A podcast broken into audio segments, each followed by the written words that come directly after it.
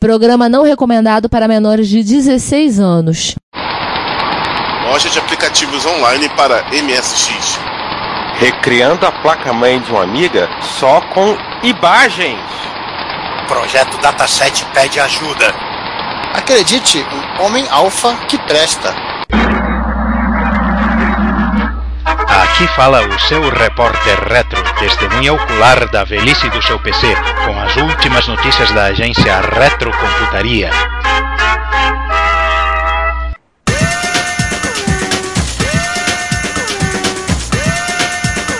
Bom dia, boa tarde, boa noite. Bem-vindos ao 41 episódio do Repórter Retro. E nesta mesa, que hoje está em formato quadrilateral, carioco, campinense, brasilense, prudentino, quem estamos? Além de mim, Juan Carlos Castro. É eu, João Cláudio Fidelis. Eu, César Cardoso. E eu, Giovanni Nunes. E começando os trabalhos, como sempre, com o 2018 das efemérides. Não está tão magro quanto o repórter anterior, mas ainda magrinho, esbelto. Nós demos uma barra de cereal para a sessão para ver se ela ficava um pouquinho mais, mais fortinha. Ah, e o que, que temos aí? Temos uma efemé efeméride internetesca. Muito falante, inclusive. Não, escrivante. E baixante também. Lembra do Mirk? Irk, seu usuário de Windows maldito. É Irk. Eu ia dizer, lembra do Mirk que você baixava que Uma pessoa fala Mirk, Deus mata dois gatinhos. Ou também conhecido como IRC. Internet Relay Chat. Ele foi criado em 1988 numa universidade na Finlândia, né? a Universidade de Oulu, não é Honolulu, tá? Aliás, é exatamente o contrário de Honolulu, né? Porque é um dos lugares mais frios da porra da face da Terra, uma das cidades mais ao norte que existe. Foi criado por um indivíduo chamado Jarkko Oikarinen. Isso tudo porque ele, ele não, não tava afim de sair de casa para falar com os amigos, né? É, basicamente é uma adaptação de, um, de uma ferramenta de chat que eles usavam lá internamente. Depois eles pediram permissão para levar essa ferramenta a público e, e o resto é história, né? E mais uma vez a Finlândia nos oferecendo coisas exóticas, bizarras e interessantes, assim como o Linux, a Nokia, o Kimi Raikkonen.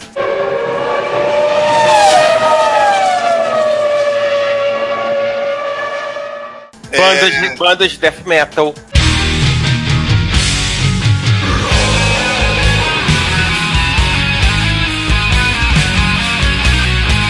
Isso. Também, Ou seja, camadas e mais camadas de neve ajuda a criatividade.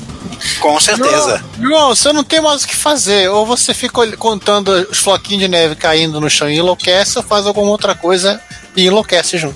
E o pessoal do Virtualifan, este camarada aqui que eu não sei. Ah, o, Ne- o nosso conhecido Neozid, ele resolveu botar para funcionar um código-fonte original do IRC. É. Só de brincadeira, para celebrar a ocasião. Ele pegou o, o 1.2.1.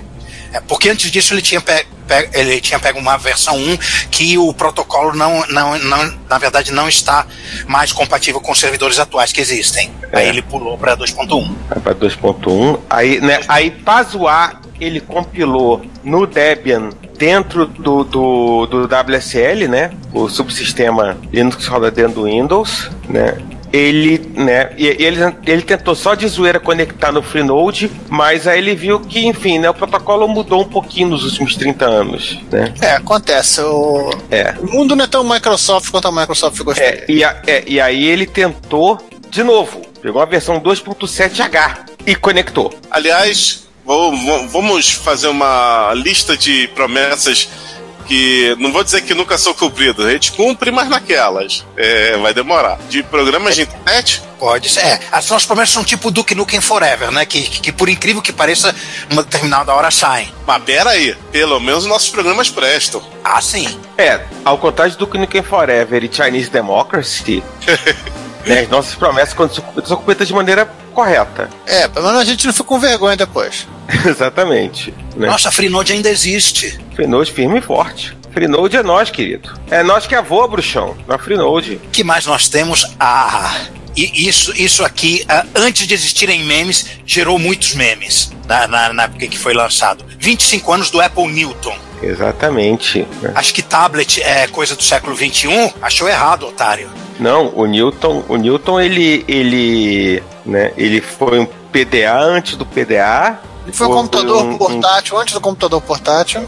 Foi um tablet antes do tablet. um tablet, né? E, e não foi nada disso. E senhores, não vamos confundir tablet e mesa digitalizadora, que muita gente também chama de tablet. Na verdade, é as pessoas que chamam a mesa digitalizadora, que também é chamada de tablet, de- é, tudo chamando do jeito certo, né? Tablet que é, é, é abusadinho e pegou o nome só pra ele. Ah, então seria PDA mesmo. É, por aí. Não sei nem se existia um nome genérico para coisa na, na época que foi lançado, mas o grande tchan desse, desse computador portátil, né, que a, que a Apple lançou, era o reconhecimento de escrita e também que foi a maior fonte de chacota, de ridículo e do e, em última análise do fracasso da coisa. Até os Simpsons zoaram com isso, né? Que tem a, tem a, lá o, o- a ganguezinha da escola lá que manda. Anota aí no, no anota aí na sua agenda é, bater no bater no Marte, é, It Up Marte. É aí. Marte.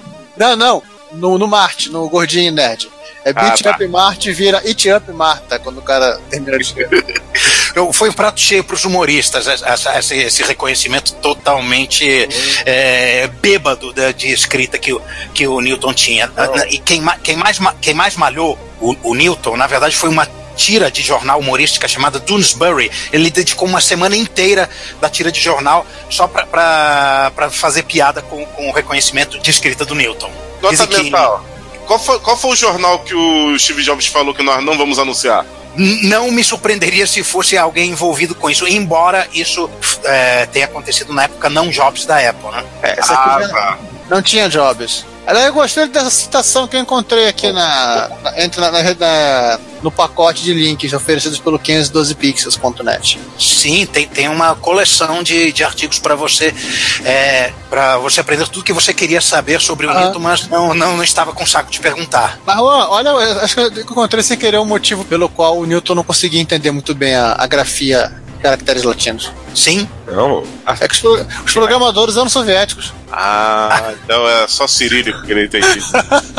sério isso? Sim, tô lendo aqui na, no Apple Newton Guide. Na verdade, assim, o nome oficial do Newton era Message Pad. E não me surpreenderia também se, de- se depois o, os, os Macs acentuariam. Acentuariam não, é, reconheceriam melhor o kanji chinês do que, o, do que os caracteres latinos Não, o também. que- a- assim, é, é- é- tinha questão também de. né, Assim, se na capacidade né, do, do, né, da- dos chips, o Newton, se eu não estou errado, foi um dos primeiros casos de ARM. É, Ele é um ARM bem Né, tanto- fraquinho. Tanto Parente é que daquele que era computador do BBC Micro, né? Um Strong Arm, já um Strong Arm. O Message Pad 2000 usava um Strong Arm de 162 MHz. Tanto é que no final das contas a Palm resolveu. E, e aí talvez tenha sido a grande é, sacada da Palm, ela inverteu. Tipo, em vez de fazer o computador aprender como o humano escreve, é mais fácil fazer o humano aprender como o computador escreve. Então, Isso, é, tem mais humano que Ficou computador, humano que se vire. Inclusive o próprio, a própria Pilot, ela foi fundada, a Palm, né, ela foi fundada por ex- é, ge- é, gente da equipe do Newton, né? Eles chegaram pra Apple e falaram, olha, vamos fazer um tá condições assim, de fazer um Newton mais barato, com menos poder de processamento, mais simples. E o pessoal falou que não, não tinha interesse, então eles acabaram levando a ideia deles a, a outro canto. É é aquela famosa política da Apple. Não, os usuários não querem porque os usuários têm que ter tudo mastigadinho, bebê, babá. é, a- a- assim, a Apple, a Apple sempre, sempre foi uma coisa meio bizarra de entender como a Apple funciona. Determinadas coisas você se pergunta. Mas enfim, é, É, vamos. só pra, só pra terminar, é, vamos passar pra frente, só pra terminar esse assunto, né? é, o, o Newton ele também sofreu o, digamos, um, um backport, né? Que é o eMate, e é de 90. É nos estertores, né, é na, na quase antivéspera da, da, da volta do, do Messias para a Apple, o eMate ele era literalmente um, um Newton com teclado. Ele foi feito com. Ele já tem aquela visual transparente, que ele acabou ficando famoso na Apple, né? Ele funcionava com pilhas, quatro pilhas pequenas ou seis pilhas pequenas. E tem aquele vão fantástica a participação naquele filme do Batman que tem a Batgirl. Ele é o computador que a Batgirl liga, sabe se ela como em CD-ROM SCSI e HDs externos. do- Filme horroroso, Batman e Robin. O Micrio também não é, não é lá essas coisas estaticamente, né? Ele, ele lembra um pouco aqueles, aqueles, aquele Alpha Smart, né? Aquele. É, é assim, eu até acho o Emate bonito, ele é simpático, do, je, do jeitão dele. Tanto que depois ele, ele- é, o sistema, a carinha de clanshell vi- foi ado- ado- é, o esquema de cores, né, posso dizer, foi adotado pela Apple quando ela lançou o, o, o iMac, o, o iBook. azulzinho transparente. É, Aí só variaram as cores. uhum. vamos seguindo, gente? Hackaday. O, o Hackaday, obviamente, né? Deu aquela passeada na, na VCF West, né? É, ô César, fala pro, pro, pro pessoal que não sabe, ou seja, eu e, o- e quem tá ouvindo aí, e alguém que está ouvindo aí, é, o que, que é a VCF Fest. O VCF. É uma Retro Rio turbinada. Não, Obrigado pela informação! Peraí, não é se tiver Retro Rio turbinada. Não somente. né? É o objetivo. É, objeti é aquilo que a gente um dia vai chegar na Retro Rio.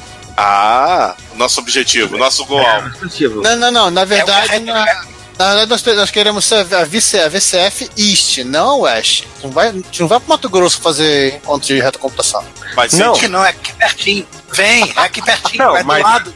Mas aí, mas aí faz, faz no Rio no Mato Grosso. Ah, isso. Aí sim. Afinal de contas, se tem Rock in Rio em Lisboa, por que, que não vai ter Retro Rio e. Não, a, a- a- assim, o grupo Vintage Computer Federation, hoje eles têm a VCF East, que é Nova Jersey, a VCF Pacific Northwest, a VCF West, a VCF Southeast, ainda fazem na Itália, VCF Itália. Ó, essa, Exatamente. essa aí que eu gostaria de ir, porque VCF Far East. em vez de pessoal comer sanduíche, come finos pratos italianos, pizza, ravioli, lasanha. O VCF. Ou italiano. Então, então são. são e, e tem sempre muita coisa porque é o. Né, assim, o, o, o pessoal do Hackaday, inclusive, ele é um dos, pa- um dos patrocinadores do evento. Né, da, da- tanto da VCF East, West. Os caras estão bem cotados, hein? Então eles, eles né, sempre, né, sempre acabam encontrando coisas interessantes que as pessoas vão, vão e levam. É, e nesse caso, alguém tá passeando, né? Aquele rapazinho lá do, do Cactus, ele levou o- a versão Powered do, do projeto dele também pra VCF. Porque ele, porque ele, é- ele finalmente adicionou painéis frontais. Sim, Aí. agora, agora sim ele parece um. Computador Pa- do final dos anos 70. É, agora ele parece um PDP. Do final não, do início dos anos 70, né? Ele tem uma cara É, de moderno. É. Não, quando eu falo final dos anos 70, é, é que tô pensando. É, meio dos anos 70, na verdade. Né? Né? Inclusive ficou bonito. Eu gostei muito do, do Uhum. trabalho que ele teve de marcenaria. É, e a próxima, a pro- o próximo passo aqui, ele talvez ele, ele pegar, se aproveitar dessa, dessa coisa que apareceu na VCF, né? Que o pessoal fez uma. fez frentes de, de PDP injetados. Atenção para um detalhe: o pé de madeira. Não, porque isso não é, não é um PDP de verdade, isso é uma frente que, que, o ca- que os caras estão fazendo com um plástico injetado, ou injetado, ou aquele negócio de vacuumforme, não sei, não cheguei a ler isso aqui. Pô, isso aqui é plástico? É, Caraca, até o. a paradinha ali da madeira, como é que é o nome? A calosidade. não, isso tudo aqui é plástico. A base de, de baixo é é madeira mesmo. Então é essa que eu tô falando. Pô, cara. Esse, e esse monte Pô, de, cara. Esse monte de botãozinho aqui que as pessoas. Não, imagina, se isso aqui fosse madeira, o cara tá, ia ficar mil anos com- cortando, faz- faz isso aqui, não ia ficar legal. Mas interessante é essa tal de mini lisp machine aqui, né? É, cê- cê acha isso bem, bem interessante, porque o, que- o, que, o que ele fez na verdade, o, o. Pra quem não lembra, uma coisa que nós tivemos nos anos 80 foi a, a segunda renascença da inteligência artificial. Se falava muito nos, de inteligência artificial dos anos 80 e uma da. E todo mundo usava Lisp na época É, quem não usava Prolog usava Lisp. né? E, e, e, e aí, até é, é muito magia negra, mas um dia eu espero chegar lá. Né? Tipo, né, as máquinas Lisp da. da não, a Symbolics. É, eles basicamente fizeram um computador cujo projeto gira em torno da linguagem. Exatamente. O computador foi feito para rodar Lisp, né? E da o- né, e o que aconteceu? O Luther, né, pensou, estamos em 2018, vou fazer. Lex, o Lex? Não. Por exemplo, é, acho que é só o. Ele é careca? O Lex é com O, esse é com E. Luther. Não é Luthor. Ah, Já ia perguntar se ele era careca. Ele É. super-homem. Ok, Né? parei. Bom, vamos lá. Né, né, basicamente pensou, não, em 2018 eu posso fazer o meu próprio computador Lisp. E por que não faria? Ele fez é, um, um CP, é, chama de CP Maker. É bem interessante porque é um, um, é um backplane onde você coloca as coisas, né? Aí tem um Zilog ES80 rodando a 50 MHz, 16 MB de RAM, um propeller para se virar com VGA e um PIC 32 para cuidar de teclado e USB. O Luther criou um dialeto Lisp que chama-se Maker Lisp para rodar nesse computador, além de rodar CPM. Tinha que o Luther Lisp seguia a, a, a métrica de nomes com LL da, da, da história do, do Super-Homem. Exatamente. Eu ia, eu, ia, eu ia falar que o nome que ele era dar pro computador é Brainiac. Só pra ficar temático. Acaba de ganhar esse apelido. Pronto. Ah, mas o Brainiac é de Krypton, não é da Terra. Eu sei, mas é só pra ficar. nas versões no- mais atuais. Só Ah, nas tá versões mais atuais. Ele era de um planeta chamado Colo. Ah, é verdade. Agora o Juan foi em, em escavologia de, de É. quadrinhos. O planeta onde havia um cara que gostava de colecionar muitas coisas e ele não tinha mais espaço, então ele resolveu miniatur- miniaturizar tudo. É, Por aí. Inclusive naturalizou uma cidade de Krypton. É. É o mesmo É. cara. É o mesmo É, cara. mas como tá. aqui, mas como este aqui não é um podcast sobre o universo DC, Sim. O universo que, aliás, DC hoje em dia, que aliás hoje em dia chama-se Mundos da DC. Mundos da DC. Worlds of DC, eles, né, eles mudaram o nome agora pro, pro quando acabou o universo cinematográfico DC, agora é Worlds of DC. Ah, Então, é que achei mais legal, diga-se de passagem. É. ah, Under DC, pra usar, usar a música da Pequena Sereia. Até combina com o negócio da. De, ai, Até porque, eu- até porque eu tentei realmente ignorar e espero- não deu. Até porque eu realmente espero para 2030, assim, eu já deixo meu apelo para para AT&T, para Warner, né, para fazer uma crise nas infinitas terras no cinema. E aí começar tudo de novo. isso. Afinal, Mas enfim, esse não é um podcast sobre quadrinhos. quadrinho e nem sobre cinema. Quadrinhos, nem sobre quadrinhos xixelento da, da, da atualidade. E vamos voltar, porque enquanto isso, o Oscar, o Oscar, que a gente. Acho que a gente já falou dele. Que ele é o, o, o, o cara que fez o PDP 8, que é um, um Raspberry Pi com uma, uma cara de, de, de PDP 8. Ele apareceu com um PDP 1170, Uia. que é uma réplica do PDP 1170. E o João ficou zoando que, a- que a- o tampo era de madeira. É. Que é basicamente o topo de linha dos PDPs. O tampo não, o, o pé. Não, é assim, topo, é assim, é o, é o. tá no alto da cadeia alimentar dos, dos PDPs 11. Blinking lights pra todos os lados. Teclinhas pra você apertar. Sim, teclinha pra, é, 21, 20, não, 21, peraí, um, 22 bits de endereçamento. Tudo isso. Com uma palavra de 8, eu acho. E se você tá olhando essa foto, você vai reparar que o- os numerinhos estão ali grafados em blocos de 3. Mas o quê? As teclinhas estão, graf... estão Ah, identificadas em blocos de 3. Sabem por quê? Octal. Notação Octal. octal. números. Ele trabalhava, trabalhava com octal. Não é só, só o Sega Mod que usa octal. Aliás, o Sega Mod usa octal por causa disso.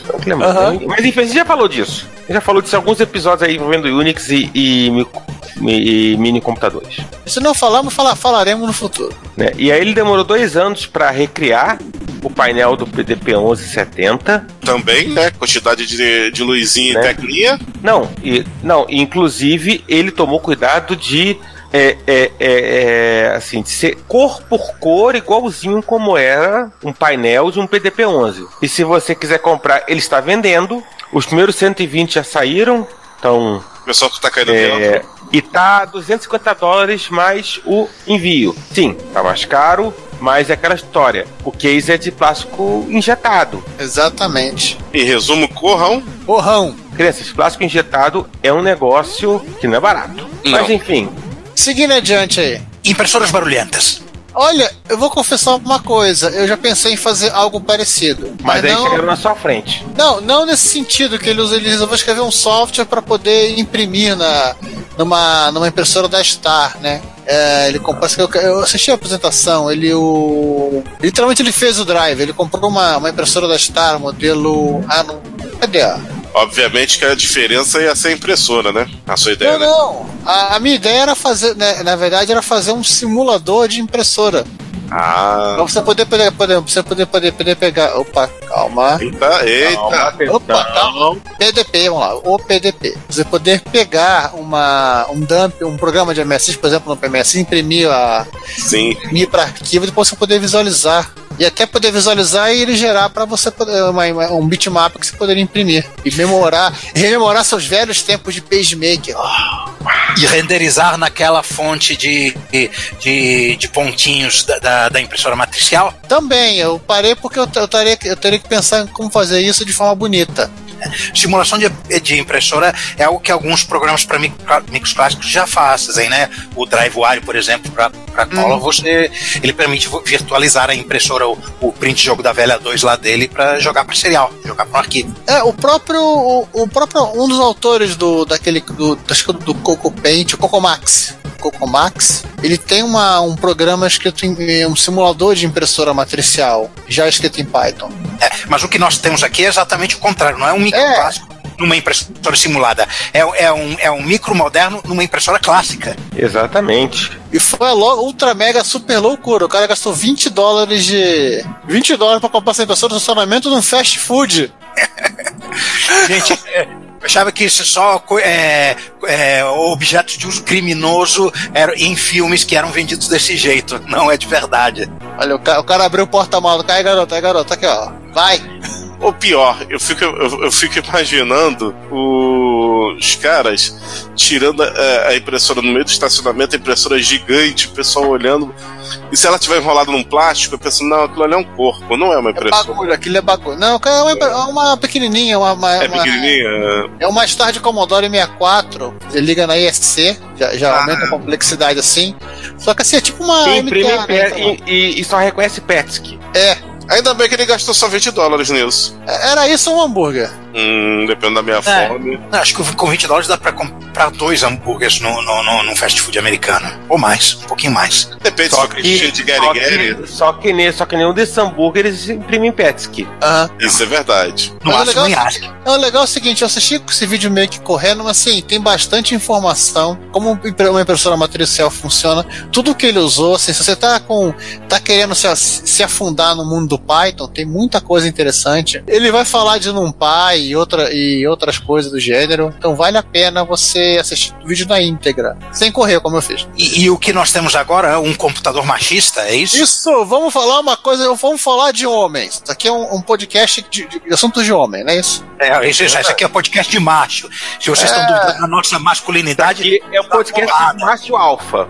É um podcast do Massaranduba, que é personagem Não, Zeca Bordoada. Aqui é uma Saranduba. Saranduba é muito Nutella. Zeca Bordoada. do TV Pirata. É, porque o macho que é macho não desliga o computador macho, que é macho joga um tijolo no, no- no transformador da rua. É isso aí. Né? Mas enfim, né? mas nesse caso, o Homem Alfa é só um, Um nome estranho. simpático. Só um nome estranho para um simpático computador com 80, 80 o Intel 8085. Simpático nada, simpático nada. Ele cospe no chão do bar. né?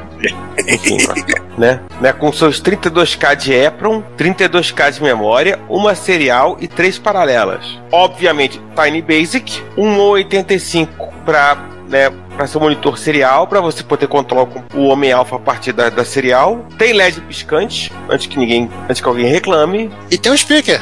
Tem um speaker, né? E tem um display de, de sete segmentos. Cara, é assim, para a ideia de um computador é, é, educacional, eu achei bem bacana. E quem ficou interessado, o, o projeto tá, tá, tá saindo em torno de 50 dólares, 44,99, e tá disponível lá no Tinder. no Tinder, não no Tinder. É, por favor, não entendam errado pra ficar reclamando que a gente que foi procurar o homem no Tinder e encontrou da sua vida. Não, cara, é, Tinder, é porque- Tinder. é porque macho alfa, aquele cara tem que ser pegador, então tem que ir lá no Tinder e pegar todas. Expli- explica- explicamos a piada ou não? Não, Enfim, não. De, de, de, de- deixa, é, sigam o link e tentem entender esse monte de besteira que a gente falou. Sim. cara.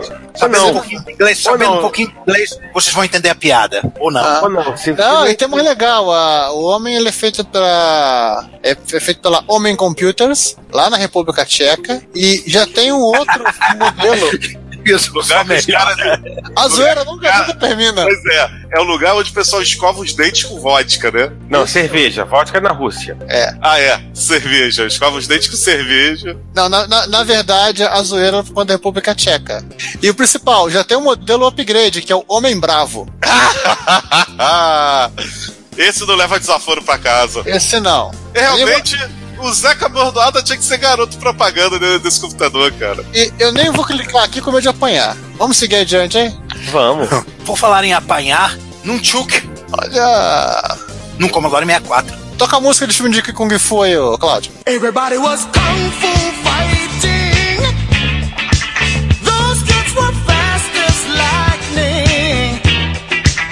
O, né, o Nunchuk talvez seja o controle mais amado do, do, do Wii U, né? Do, Não, do é- Wii, aliás. É do I, do I. É do Wii. O Wii U também usa. É, mas, eu- mas eu acho que, que no Wii. Porque ele, acho que no Wii Ele nasceu no de Wii. fábrica. Isso. Né? E, e talvez seja o controle mais amado do, do- dessa era Wii. Eu só buguei com uma coisa. Calma, Não calma. aparece das fotos o. no- Aparece sim. É que assim, o, o cara fez um adaptador para os controles novos de Nintendo. Ah, agora Você- entendi. Consegue conectar tanto no Chuck Quanto o controle clássico de Nunchuk, de com a pinagem do Wii. Ah, É, É, o, o- por, é porque tá falando, nesse caso do clássico, entenda-se os controles de, do, que vem no, no, no Classic Edition do Nintendinho e Isso. do Super Nintendo. exato. Esse, inclusive já, já tem no Brasil, você pode comprar. né? Barato. Barato. Mercado Livre tá baratinho. É, no Mercado Livre tá, tá baratinho e na Ah, é, Antiga na loja Cabe também tá vendendo. os americanos que vêm. Mais barato ainda. O americano tá mais barato barato ainda. Não, mas o Mercado Livre também deve estar por aí, mais barato. Nada que mil reais não resolva, né? Não. Cara, Ela a tá FENAC tá vendendo. Mas tudo bem, a, a FENAC né, virou aquele esquema, né? Compre antes que acabe. Mas enfim, esse não é um podcast sobre é, é, lojas de varejo. Nem livrarias. E o Robert, que é o cara que fez. É, e aí pronuncia o nome dele aí, que eu não sei pronunciar essa porra, não. Ah, é o Robert, pronto. Grasbock. Obrigado. É sempre bom ter um poliglota aqui no meio da gente. Né? Ele, ele colocou no, no, né, no GitHub dele to, né, né, todos os. Tudo necessário, tá? O layout, o PCB, nas, nas, a lista de controles suportados, né? A, a, a imagem 3D pra, né, pra você fazer igualzinho. Deu vontade de fazer, porque eu tenho Commodore 64 e tenho o Wii. Nem precisaria ter um Commodore 64, porque o, o joystick do Commodore 64 é o joystick do Atari. Então você pode sair isso num. num Você num pode plugar Atarizinho. Em qualquer coisa. Atenção, MSX. povo! MSX! Não, tem. é, se, se for olhar o Danjovic, ele, já, comenta. ele já fez um desses. que ele já fez algo mais, aparentemente mais simples pro, pro Atari 2600. Não, o, o Dungeon V também fez isso aqui pro Hot Beat. Hot Beat mesmo? Sim. Aí. Então já, já tá feito. Eu antes de. Eu antes de, de falar, o pessoal já fez. Que beleza. E usa um até mega, um. É. Bem, bem simplesinho. É, é, não, não tem muito mistério. Na verdade, é um. Né, especialmente porque o Robert se preocupou em fazer, né, ou, em documentar tudo. Aliás, viu que o Ricardo entrou? Oi, Ricardo. Oi, gente. Oi, Ricardo. Você chegou em boa hora. Antes de começar a falar de MSX, o Ricardo aparece. Pois é. Na verdade, eu cheguei a quase cinco minutos, mas é como é que eu tô tentando passar desapercebido, se é que é possível, dado o meu tamanho. É, não Aham. foi. Não, não, não conseguiu. É. Pode. Esse clock device que você acabou de pegar aí, com o Romulando safado, você pode ir lá e, e arrebentar a cara dele, que não funcionou. Né, não funcionou. Coloque Device, Cloak Device não funciona, não. Foi comprar um plug device no Mercado Livre Ferengue e deu nisso. É ferengue, eu falei Romulando, mas é ferengue, safado. Bando de Exatamente. vigaristas, são um bando de vigaristas, todos O eles. cara vai falar que La Garantia Sojo, seu dinheiro foi investido no planeta Paraguai. Cara, as falar coisa pessoas assim. compram coisa dos ferengues e acham que vai ter. Vai dar problema. Vai ter garantia. Quá, quá, quá, quá, quá. Meu Deus, meu Deus do vendedor lá céu. no dia seguinte, no mesmo lugar. Quá, quá, quá, quá, quá. Mas isso Nossa, aqui cara, não é um podcast de zoeira de Star Trek, gente, por favor. sim. E o... Deixa que a zoeira eu faço. Deixa que a zoeira eu faço em algum episódio especial do Dobra 9. É, apesar, apesar de ter o Ricardo aqui, isso aqui não é um, não é um podcast sobre, é, sobre Star Trek. Anota, anota aí, Ricardo, as piadas que são boas, hein? Aliás, já que o Ricardo tá aí, vamos. Ricardo, Hum. pega o, o, o, o próximo aí. O Rei Amiga. Cara, eu peguei essa pra dar uma olhada. Eu tinha pegado essa, essa pra dar uma olhada mesmo. Cara, interessante. O cara refez a placa-mãe do Amiga 1200. Scane... Não, detalhe, a placa original não era dele. Ele, aliás, o maior mistério desta. De, Aliás, é 4 mil, entrada- tá, gente? Não, eu tô vendo a Amiga 1200. A Amiga 4000 é a fonte de alimentação. É isso que eu ia falar, Giovanni. Essa placa é de uma amiga. 4 mil. O cara queria recriar a placa. Só que o maior mistério dessa história toda, na minha opinião, é, como, é de onde alguém tira uma placa é, novinha, virgenzinha, sem nenhum componente, como se ela tivesse sido roubada da fábrica antes do, do mixer montado. Como, como é que alguém tem um negócio desses? Ué, você tava trabalhando lá Óleo da Commodore. Você tava trabalhando na Commodore lá no dia 30 de abril de 94, o chefe ficou, "Ai, gente, precisa ver amanhã não. Aí ele perguntou, folga? Não, tá todo mundo na rua. A, to- a empresa foi pro buraco. É, aí assim, o cara começou a roubar as coisas, né? Vai fazer o quê? Vai mandar a gente embora? Barata voa, barata voa, pessoa levando caixas pra casa. É, basicamente, a, a origem da placa não foi explicada, não foi perguntada e não, não, ninguém pergunta, ninguém responde. Ricardo, é que nem, aquela- é que nem o código fonte do Metal Gear Solid Snake 2, né? Oh, E só pra confirmar o. Don't ask, don't tell. Pronto.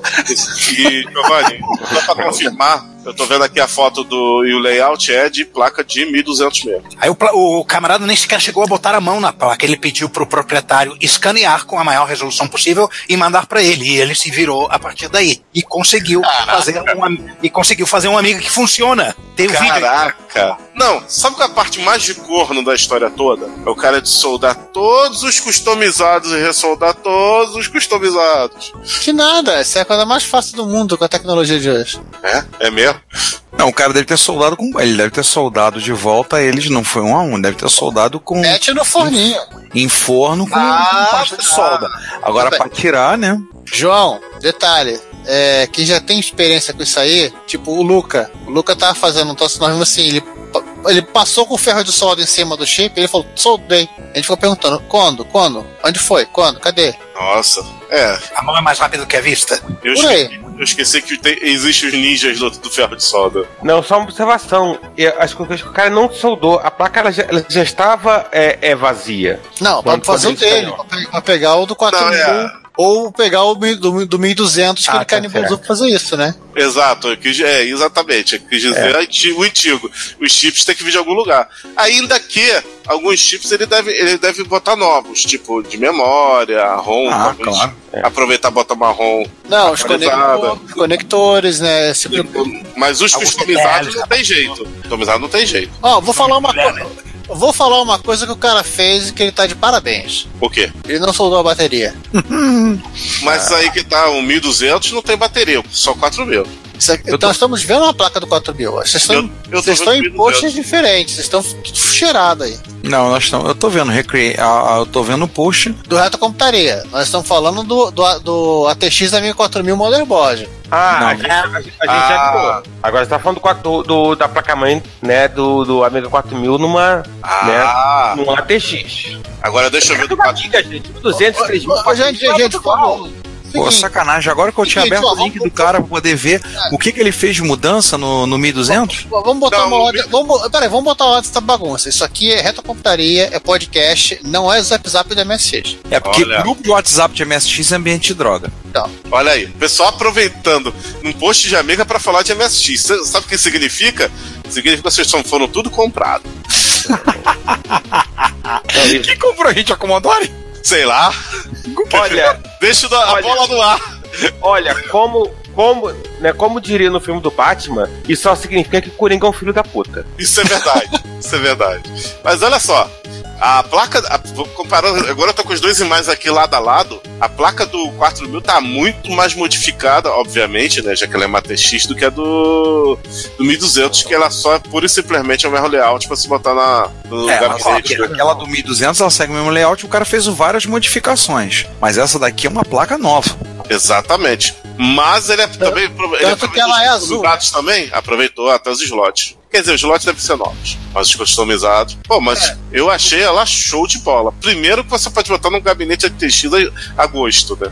Eu sei, gente vai- tem gente que vai achar isso um sacrilégio, mas Mas, cara, a, a, a reclama de sacrilégio reclama com a Commodore, que em 94 lançou o A4000T, Mas aí era, é. era outra Commodore. né? Entendeu? Tipo, né, né, o seu argumento é inválido. Não era o Commodore Raiz, era o Commodore Nutella. É, Era uma outra empresa, não era a Commodore, Ah, era aquela não. empresa lá, a Escom? Escom. Escom. O T Vale, dizer é o seguinte: não está certa a sua indignação.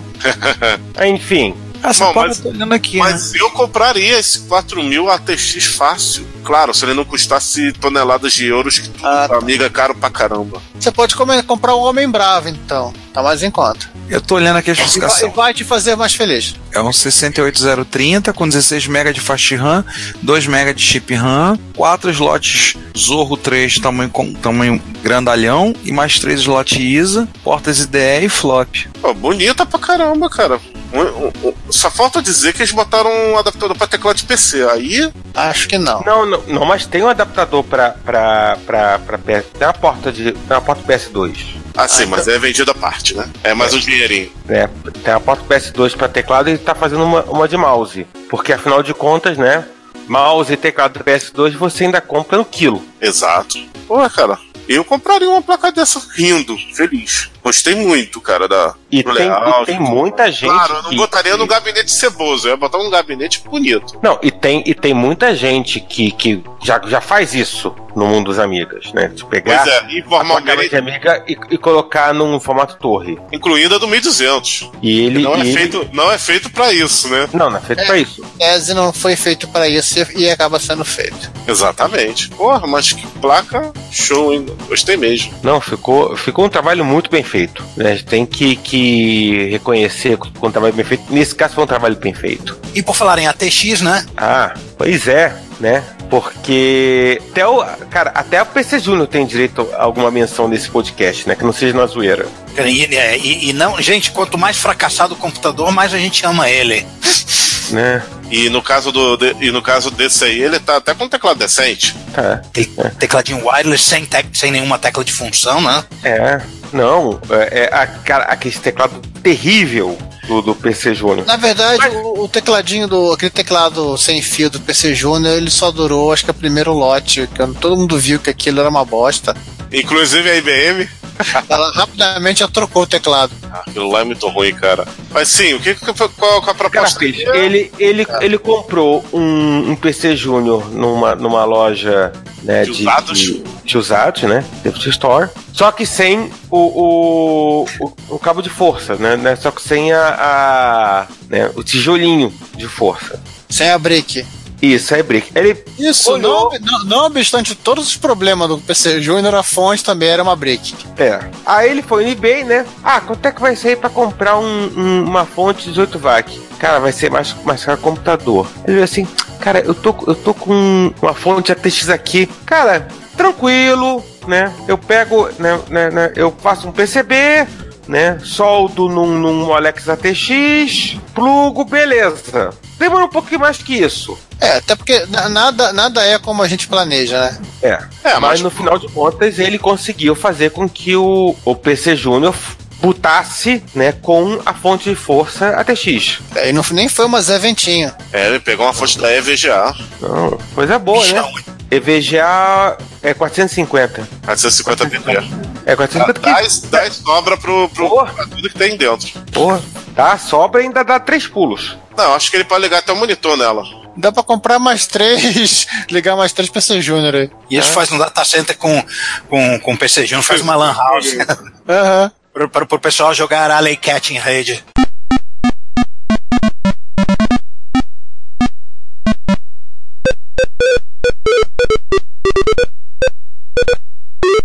É, cara, que essa do PC Júnior ela deve ser de 180 no máximo, estourando. É. Se não for 150. E como esse esse link que eu recadei foi a partir de um de um youtuber, né, o, o Abkubu, Saúde. E É. também foi uma ressuscitação de algo que estava morto, né? No caso do PC né? Júnior. Então faz o seguinte, ó, roda a vinheta. Rise from your grave. Cara, esse. Assim, eu, eu tenho a impressão que todos os youtubers, ou quase todos os youtubers retro, é, eu acho que fizeram algum acordo pra recitar alguma coisa em agosto. Porque Eu todos tô vendo todo mundo, quase. Pô, finados é só em novembro. É que assim, agosto é o mês comprido, é cinco, quase cinco finais de semana, é o mês de 60 dias, então vamos fazer alguma coisa de útil. Então vamos lá. O primeiro deles foi o Retroman Cave, empolgado com nossos episódios TRS-80, né? Restaurou um TRS-80, né? Aquela série dele, Trash to Treasure, que é bem bacana, assim. Várias vezes, várias coisas que ele já é, literalmente restaurou de, de, de né, situações lamentáveis. E, e esse TRS-80 foi, são duas partes bem, bem bacana. É, tem uma introdução legal, ele, ele fala sobre a Tend, a Tend Radio Shack, fa- mostra os comerciais de, dos rádios amadores, das, das coisas, das tranqueiras que eles vendiam. Documento Rede Check. Né? O próximo é o. Cara, esse, esse foi tenso. O, Vem cá, tá virando moda isso, é isso? Tá, é- é, tá virando moda destruir a Atari. É, esse povo já amiga, né? É, é, bem, gente, é Atari ST. O Atari ST se destrói sozinho. O gabinete do É. Atari ST, se você olhar e, fiz, e disser bu, ele, ele, ele quebra em, em 387 pedaços. E ele basicamente teve que montar um, um quebra-cabeças pra restaurar. Agora esse- tô começando a entender por que os Atari ST são mais caros que os Amigas. Porque, porque tem o custo de você tem que consertar. Ah, na verdade, assim, o, esse custo aqui do, do, do Atari ST, quer dizer, é, é o que estava quebrado no gabinete, assim, considerando aquele, aquele Atari 8 bits de dois ou três é, repórteres reto passados, esse aqui, esse cara aqui tava, saiu andando do hospital. O esse é, é que ele estava em literalmente pedaços. É, eu vi a- o vídeo, assim, as partes onde ficam os, o- aquela, a, a parte de ventilação, que, de- que é muito um pouco mais frágil, né? Não E depois, de, e depois de 30 anos fica mais frágil ainda. não tem aquela amor em pedaços? Aquilo ali foi o ódio em pedaços que fizeram. É, já, né, já, já, era, já era aquela coisa meio Tramiel, late stage, né? Do Atari ST, né? Da, da qualidade da construção das coisas. Mas Atari ST é legal. Aliás, um, um- um pequeno à parte. É, a gente vê, volta e meia, a gente vê projetos de recriação de gabinetes de, de, de micros clássicos. Um que merecia um projeto desses era o Atari ST, né? Porque os, os originais, a resistência é zero, né? qualquer coisa quebram. Pois é, Me- merecia, fica- merecia, merecia um gabinete com plástico um pouco mais resistente. Mas eu acho que também o problema é, é, é ter gente que consiga um molde, né? O do Amiga foi possível porque conseguiram um molde para refazer, fizeram em cima dos moldes originais. Jesus, eu tô vendo agora o o processo, o cara recuperando os filetes de plástico faziam. Pulando um para um por acetona, fazendo derretimento parcial do plástico cruz. Nossa, que- é, é, é muito, é muito masoquismo para ter um Atari ST funcionando. Depois que esse cara fez com aquele 1200 XL, cara, Vocês conseguiram do. ah, Ele é o cara do 1200 também? é o mesmo cara, é o É o mesmo cara, é o, é o perifrágico. Então, então se ele já, ti- já tinha expertise de sobra. É. Não, cara, depois daquela, cara, eu passei a assinar o canal do cara. Eu Falei, não, eu tenho que ver. Enquanto isso, no Texas, Sim. Nosso outro velho conhecido, 8-Bit Guy. E ele mostra o antes e depois do, daquele micro. É, o Atari ST, inclusive, ele pintou, né? Ele mudou a, é, ele agora ele botou uma cor, um, um tom de cinza um pouquinho mais escuro. Sim, ficou bonito pra caramba. Enquanto isso no Texas, o nosso amigo 8-Bit Guy estava restaurando um Commodore 128D. Que é o que é com um gabinete separado, né? Teclado separado. Isso. Ó, vou ser sincero com vocês, é a mesma placa do Commodore 128 Desktop, é, All-in-One, é feito 128D. A única Ah, isso é. diferença é o. As duas únicas diferenças, além do gabinete, é claro, é o conector de teclado que é diferente por razões Óbvio. óbvias. Por motivos óbvios, né? E ele deve ter uma. E ele deve ter uma serial a mais, né? Não, Pra conectar o. o não. Pop, não? Não, tem um pininho lá na placa lá para você soldar o cabinho do o cabinho do drive. Ah. Isso eu não sabia. Toda, botar mais de um drive nativo no 128. É, dá. Olha, isso eu não sabia. Até vou arrumar espaço outro para um outro 1571 lá dentro, né? É. Tem que encerrar o gabinete. 128D, ok. Quero ver você fazer isso no 128 normal. Ah, o pessoal coloca o SD to EC dentro lá. ah, dá pra fazer isso? É? Dá, fica bonitinho. O, o, o, o- eu acho que 128 cabe. O, o, S- o SD ia ser com folgas. Uhum. Ah, me sobra, nem sobra. Cara, eu vou fazer isso no meu, cara. Tá, de- tá precisando. Agora, vamos, vamos aproveitar e vamos mandar dois abraços, né, pro, pro Alfredo. né? O, pri- o primeiro abraço. É, o primeiro abraço é do Adrian Black, que transplantou o tubo de um, de um monitor Commodore 2002 pro 1084S. Essa eu vou querer ver, cara. eu basicamente podia passar pra próxima. Não, mas só isso aí já vale. Sim.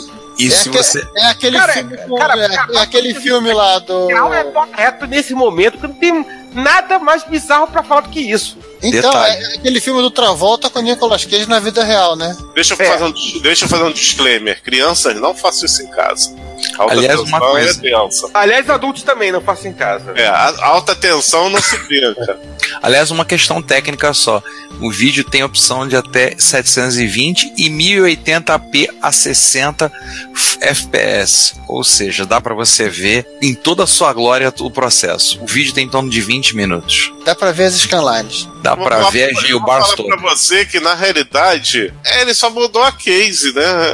na realidade é um, um 2002 dentro de um- uma case de 1084. Aí trocou a placa, né? É, mas isso significa, né, que, que você vai ter que abrir, né, e ficar com, o tubo exposto. Dá trabalho, dá trabalho e tem aquela Né? parada da alta tensão, né? Claro. É, tem outra atenção. Mexer com, com, com CRT não é um negócio. É, Não é qualquer um que mexe, não. Não, cara. qualquer um. Basta ver que o próximo abraço que vamos mandar pro Alfredo, que é, que é do que é do do né, do, do, né, do LDR, ele ele limpou um monitor mono BMC. Cara, parece uma televisãozinha. É. É, tecnicamente uma televisãozinha. Monitor BM12A. Sei, eu sei. tava sujo. Eu sei, mas eu tô dizendo que o formato dele ele lembra exatamente uma televisão, aquele tipo de televisão que todo mundo lembra que viu de tubo na época. Preto e branca, é, só faltou É. seletor de canais, é verdade. E anteninha. Anteninha, entendeu? E ele É tem verdade. inclusive entrada de RF atrás. E até eu Os digo, ganchinhos. é, parece muito aquelas TVs preto e branco da Philco, Sim. De 12 polegadas, 11 polegadas. Sim, eu, ti- eu tinha uma. Eu ligava uma dessa na MSX. Aí. Caraca, e por dentro ele tem o espaço pra botar o seletor de canais. Ele tirou ali o display. Caraca, isso aí, isso aí é TV, isso aí é uma TV modificada, cara. Exatamente. É, tudo isso era televisões adaptadas. É, o do Expert, o do, o do Terrestre 80, o, a- a- os micros da Schumec, Racimec, que eu, que eu trabalhei no IME, que, tam- que também vinham com. que o monitor era uma televisão. Isso é, é era muito comum. Não, era, era o que todo mundo Nota fazia. mental que, no- ao contrário do, do- de outras, ele não, de outros, ele não se atreveu a abrir essa porra. Não, ele só limpou. A mãe dele falou pra ele não mexer com essas coisas. É bom, cara. E falando em mexer com essas coisas, Ah, agora o próximo, né, que é né, o Modern Classic, também em duas partes, ele restaurou um PS2 Model P70. Crianças, não é um PlayStation 2, tá nem a porta PS2, é o micro PS2. Mas, Ah. mas não, não o Model 70, é o P70.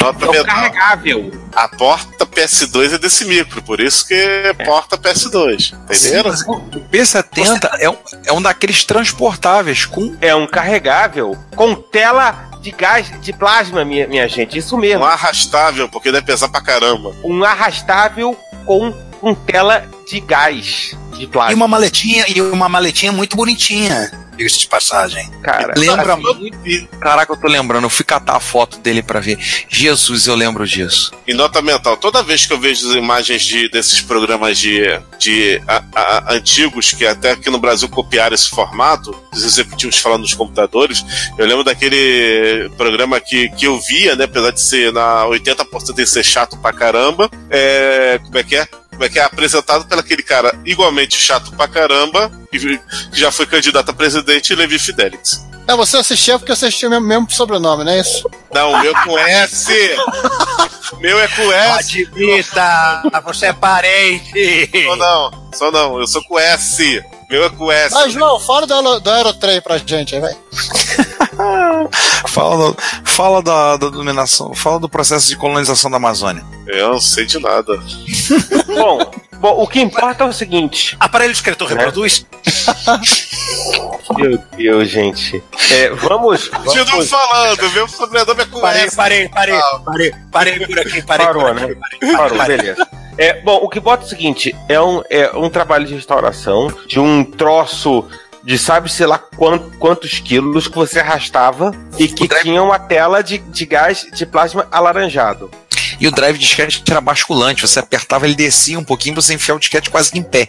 É. Caraca, olha, olha os slots pra você ver uma portinha. Eletronicamente ele era um PS, PS2 mesmo, não, é? não era um, um XT Não, recalchutrado. não, Aquele não, não, não, era um, é um PS2 Model 70. Só que. MCA mesmo. Só, é, M- MCA e tudo. Só que você arrastava, hein? Você podia arrastar. Ele é muito peculiar, falava certa. Bizarro. Abriu ele. Dá pra Cara, colocar slots normais nele, É. impressão minha. ah. PCI, ISA. Quer dizer, Não, ISA não, não, não, é, microchannel, né? não, não, é microchannel. Eu, Microchannel. eu, acho que você pode colocar o microchannel dentro dele. Caraca, ele é quase. Ele não, ele não é um notebook, mas também não é um desktop. É um arrastável e foi recuperado pelo Modern Classic, o bichinho tava precisando, né? Viu? E antes, Tá falando, e antes que não, alguém é, não é pergunte, apenas um laptop. e antes que alguém pergunte, né, né, né, cadê o italiano predileto dessa sessão? o italiano predileto dessa sessão fez um bando de coisa tal, mas uma vai uma a gente vai colo- colocar aqui porque, né, enfim, Vale É. pela bizarrice, né? vale pela bizarrice porque não é todo dia que o chat conserta um Virtual Boy. Olha, o chá de consertar. Aquele, aquele videogame que a Nintendo não quer nem lembrar que existe. Mas a Sério. internet lembra o tempo todo. Você Sim. sabe onde eu vi? O único, o único momento da minha vida onde eu vi, eu vi ao vivo um Virtual Boy? Aonde? Cidade del Leste, 1995. Poxa, só lá. O Ricardo, se você, se você não viu, você vai ver em breve. Sim, sim, no encontro do canal 3. Exato. João tem dois, né? Não, não tenho nenhum, não. Graças a Deus, né? Pro bem do João. Tá aí um portátil da Nintendo que eu não faço questão de ter. e ele também é quase um arrastável, não pelo, não pelo peso, mas sim pelo bizarrice do design. Não, a, a- as pessoas é, usariam isso andando no meio da rua. Você não entende? Sim, claro. E pasmem, ele tem um processador 16 bits da NEC. É, esse aqui, esse Virtual Boy, pelo que eu tô vendo, ele tem, né, segundo o Chad, o clássico problema de um funcionamento errático do display. Ele usou apenas um- uma borracha e uma estação de retrabalho SMD para refazer as conexões do flat cable que levava da- do display, da placa do display. E aí É, ele fez. eu acho que esse cara não, não tem tecnicamente um display. Ele tem um. Ele tem um prisma, né, tipo um canhão de elétron que dispara num prisma e faz o desenho da tela. Ele não tem um tubo lá dentro, não tem um LCD. É, eu acho que é, por aí mesmo, Giovanni. O processo é muito bizarro. Por isso que é vermelho e preto, não é porque o japonês é, que fez isso é flamenguista. E aliás, o projeto do Enem não é japonês. Não? Não. O projeto do, do, do, do- do Virtual Boy é de uma empresa que eu esqueci agora. É uma empresa inglesa, eu esqueci agora qual o nome dela, mas ela também nos deu ao mundo o R-Zone. É, isso explica muita coisa. Explica porque não funciona. Também. Mas enfim, né? A Nintendo gostaria que ninguém lembrasse que o Virtual Boy existiu, mas a internet tá aí pra lembrar Olha, eu acho, eu, sinceramente, eu acho que a Nintendo tá perdendo um grande filão com esse negócio de realidade virtual e celular, de lançar um lançar um revival do Virtual Boy. O Virtual Boy Classic. É, Virtual Boy Deluxe. não, lançar um troço desse e sim, seria bem menos mico. A Nintendo, a Nintendo tem, eh, tá com- tem trauma até hoje de óculos e coisas depois disso aí. É, Seria menos mico, seria apenas tão mico quanto o Google Glass. Então, Isso, agora é, reconhecendo amigos, é, clientes e fornecedores, etc e tal. Brasil! Temos, para começo de conversa, ZX Spectrum Net na linha de produção já? isso. Ah, isso aí. Tá andando. Nós estamos vendo a placa andando, é isso? Todo mundo, todo mundo ficou calado, parado. Exatamente, a gente tá vendo a placa andando. Como é que é? Tá Um momento, um momento, momento para ver o quantos metros por minuto a placa anda. Eu tô vendo a foto aqui da, da notícia do Vintage de New World, tem o truco aqui. O truco tá com o cabelo raspado, é isso? Não, não. Não, felizmente não. Não é ele. Ah, E cara, eu até cliquei agora só pra ver se. Afinal de contas. Não, esse cara, esse cara parece o Valdeci. Vocês sabem quem é o Valdeci, né? Não. Aquele do professor Tibúcio. Nossa. Ah, não sei quem é não. Aquele cara, a- a- aquele cara do. Da, da, O seu daquele Tibúrcio não é programa Marcelo da- Tais? Isso, esse cara aí. Ah, tá. Parece um Marcelo Tais, cara. Esse cara aqui. Nada a ver com o truco. Então quer dizer que tá saindo uma revisão nova da placa, a revisão 2B da placa, tá tá É, produção. isso. Já, é por essa altura, em vocês ouvirem, já deve estar entrando né, em produção. A altura que vocês ouvirem essa, essa gravação. as teclas já estão sendo injetadas, tecla do teclado, claro. Ou seja, Tá ainda, quase bem que é lá. do teclado, ainda bem que é do teclado, né? Já pensou se, se as teclas fossem em outro lugar? É, pode ser tecla de botões em algum lugar, né? Telefone Então, gravador cassete. e etc. Em breve Uma notícia, uma notícia mais local, vamos lá. nosso chapa, o Emerson, o branco, lá de Ribeirão Preto. Aliás, organizador do encontro de MSX em Ribeirão. Ele fez um vídeo explicando, apresentando a Multicore 2, projeto do Vitor Truco. Né, Fez um vídeo mostrando lá como é que funciona. Que agora roda MSX. Agora, digo, alguns meses, né, pra cá. É, já há algum tempo, né? Ele mostra no- alguns códigos lá, coisas rodando MSX, em particular nela. Tô vendo aqui um boot. Galera, eu vi Nossa, um tá, negócio. ro- eu vi, tá rodando Sofarrom. eu vi, Sofarrom. E carregou Arcanoid 2. ah, ih, legal, hein? Legal. Maneiro, vale a pena ver. Os vídeos do, do Emerson são bacanas. Sim. A gente recomenda. É bem interessante falar. Em algum momento vocês vão ter que ver a cara feia dele, tá? Mas aí é um efeito colateral. Mas tá sua belezinha. A Ne- Nemesis 2. Ou o Gradius 2, você escolhe. Tá jogando Zorax? Se não tiver jogando Zorax, você não vale. Eu já, eu já falei que essa, essa, essa, essa fixação por Zorax, ela, a gente tem que ser canalizada, cara. A gente tem que fazer a camiseta do Zorax pra esses, esses fãs, esses caras que querem guardar um pedaço da história, compre a camiseta com exclusiva cor marrom cocô. As, mu- a- a- multidões clamam por Zorax. Isso. Já A falamos, e já falamos e continuamos. Se você tem interesse em comprar uma camisa do Zeta do Zorax, coloca aí a hashtag. Hashtag É, queremos- eu queremos quero cami- Zorax. É, queremos camiseta do Zorax, coloca aí nos comentários. Trend Topic no Twitter já. Grande tá no Twitter, eu Então, quero a camiseta do Zorax. Hashtag, hashtag queremos camiseta do Zorax. E aí nós vamos, nós vamos aí? avaliar o processo para fazer. Se for legal a aceitação, se for mais de 500 pessoas, além da marrom cocô, a gente vai fazer a cor verde vômito. E amarelo é pra Tite. Por Isso. aí. Eu ia Mas- sugerir, Giovanni, aqueles códigos de cores. Aquele código de cores da, de HTML. Ah, o F0, o F0DA5E. Sim, essa é, F0DA. são as melhores cores possíveis pra você fazer qualquer tipo de, de interface para com o usuário. É, BA, BACA. Também. Tu- Tudo bem que as cores vão ficar parecidas com, as, com a paleta do Commodore 64, mas é só uma coincidência, tá, gente? Só Aham. coincidência. Mas tudo bem. Ah, vem cá, é, tem um papel aqui dizendo que tem sessão nova no Reta Computaria, é isso? Tem. É, Tem música pra sessão nova? Cadê o editor? aí? Claro que tem! É sim, é essa daqui, ó.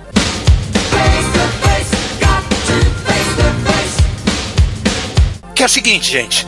É, o, é, falando de Manos Parça, a nossa maior concentração de Manos Parça está no nosso grupo do Facebook. E volta e meia eles postam coisas muito interessantes que você não acha mais em lugar nenhum. Então chegamos à conclusão que seria uma boa compartilhar essas coisas legais dos nossos Manos Parça do Facebook aqui no, no Repórter Retro. Faz sentido.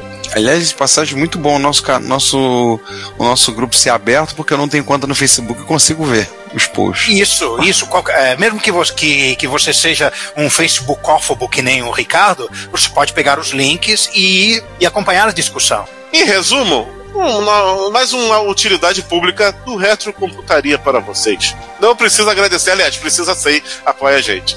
Os nossos egos são frágeis, eles precisam de alimentação. Sim. Exato. E pague café, paguem cafezinhos pra gente depois também, tá? Isso. Por exemplo, nós temos uma restauração de um, de um CP500 feita pelo Alexandre Felipe Salgado Figueiredo. Aliás, que aliás dá medo. Nossa, aquele CP500 é o M80, né? Aquele que é grafite, né? Sim, sim. Menorzinho. É, a placa dele não dá tanto medo, é menorzinha, é só do tamanho. A placa é menorzinha, não é aquela placa em três camadas, estilo lasanha. A placa é só do tamanho do Expert. Nem fala, porque eu tô com eu tô com um CP500 lá com o Asen, torcendo pro Asen botar a mão, mas como ele já me falou, eu preciso daqueles momentos, aqueles dias, aquele momento que eu tenho que estar bem inspirado, sabe? E mesmo assim, você será o próximo a ser xingado. Já, já vá se preparando psicologicamente. Ah, não, eu já tô acostumado, já tá. Eu, tô Já tá acostumado a ser xingado. eu sou, eu sou cliente VIP do Asen, fazer o quê? O Asen vai, vai, tocar, vai, vai tocar no CP500 e fala: levanta-te e anda. Exatamente. Daí ele vai jogar no vai jogar da, da escada. É o Asa Xavier. É, já, já tem a careca, né? Falando, falar nisso, tem uma figura lá do, do, do tópico do Alexandre que, rem- que remete ao, ao, ao- ao próximo que a gente vai falar. Que é a figura do, do, do Cláudio Piccolo. Piccolo, desculpem, Cláudio Henrique Piccolo, que ele está usando como moldura a, a, a gabinete do CP500. na- com a cara dele? Por um acaso a gente vai falar sobre ele agora. É, ele fez um tutorial, postou lá, lá no, no- no nosso grupo, um tutorial para como transferir arquivos via porta serial, contanto que os micros rodem CPM, né? Sem necessidade de um programa de comunicação. Hum. E até ele botou exemplos aqui, com o Montezuma CPM no TR-80 modelo 4 ou SO08 do CP500 M80. C. Aí você começa a olhar e ver coisas que você- mas eu já vi isso aqui no DOS, esses sistemas CRT dois pontos, TTY dois pontos, L- LPT dois pontos. Por que será, hein? Porque copiou do CPM Cacilda. Óbvio, Tem uma vaga semelhança, né? No, no DOS é AUX, né?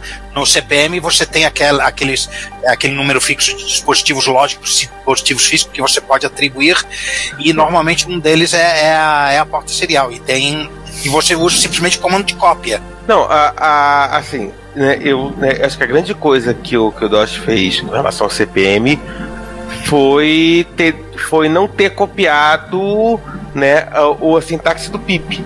Ah, porque realmente eu vou te contar, do pouco que eu vi, é uma que coisa. nada faz sentido no PIP. Nada. É o Ah, é contrário, estranho. só isso. Ele é estranhão, ele é muito estranhão. Eu fui forçado a usá-lo durante uns, uns bons anos, né, quando estava lá na engenharia. E o PIP é estranho. O, o- CPM, se, olhando em retrospecto, o CPM é, é bem estranho, mas funcionava. Ele, é, ele, ele estabeleceu padrões que, embora de uma, de uma maneira assim bizarra, acabaram é, se transmutando nos padrões que a gente conhece hoje. Posso aproveitar o- a palavra bizarro que você falou, Juan, de comentar uma conversa que teve aqui no, no grupo do, sobre esse assunto, que o Ronaldo Gazel estava comentando com o Cláudio Piccolo a seguinte coisa: você sabe se tem algum jogo de ação para CPM? Adventure eu já vi, mas nunca um Pac-Man, por exemplo. Aí o Cláudio, tem sim, procura o Catchum. O problema é achar compilado para um terminal compatível com o que você está usando. Catchum para rodar no K-Pro é um Pac-Man clone baseado em texto. Tem. Caracteres tem semigráficos, aposta. Sim, não, tem- acho que no mínimo. e tem, e tem vídeo aqui. Vamos abrir o vídeo. K-Pro rodando um clone de Pac-Man. Ai, pe- peraí, po- posto, posto, posto o link no chat, João, eu quero ver isso. Por favor, peraí. Ketchum, K-Pro. Como se soletra isso?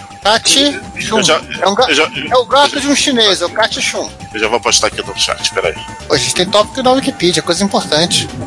Cara, vale, vale, vale essa menção honrosa aí. Pra vocês verem, Gente! pra vocês verem como é que o grupo tá legal, gente, de CPM. Não, o cham quer dizer companheiro, passa camarada com M, não é? Chum com N é chinês. Ah, é?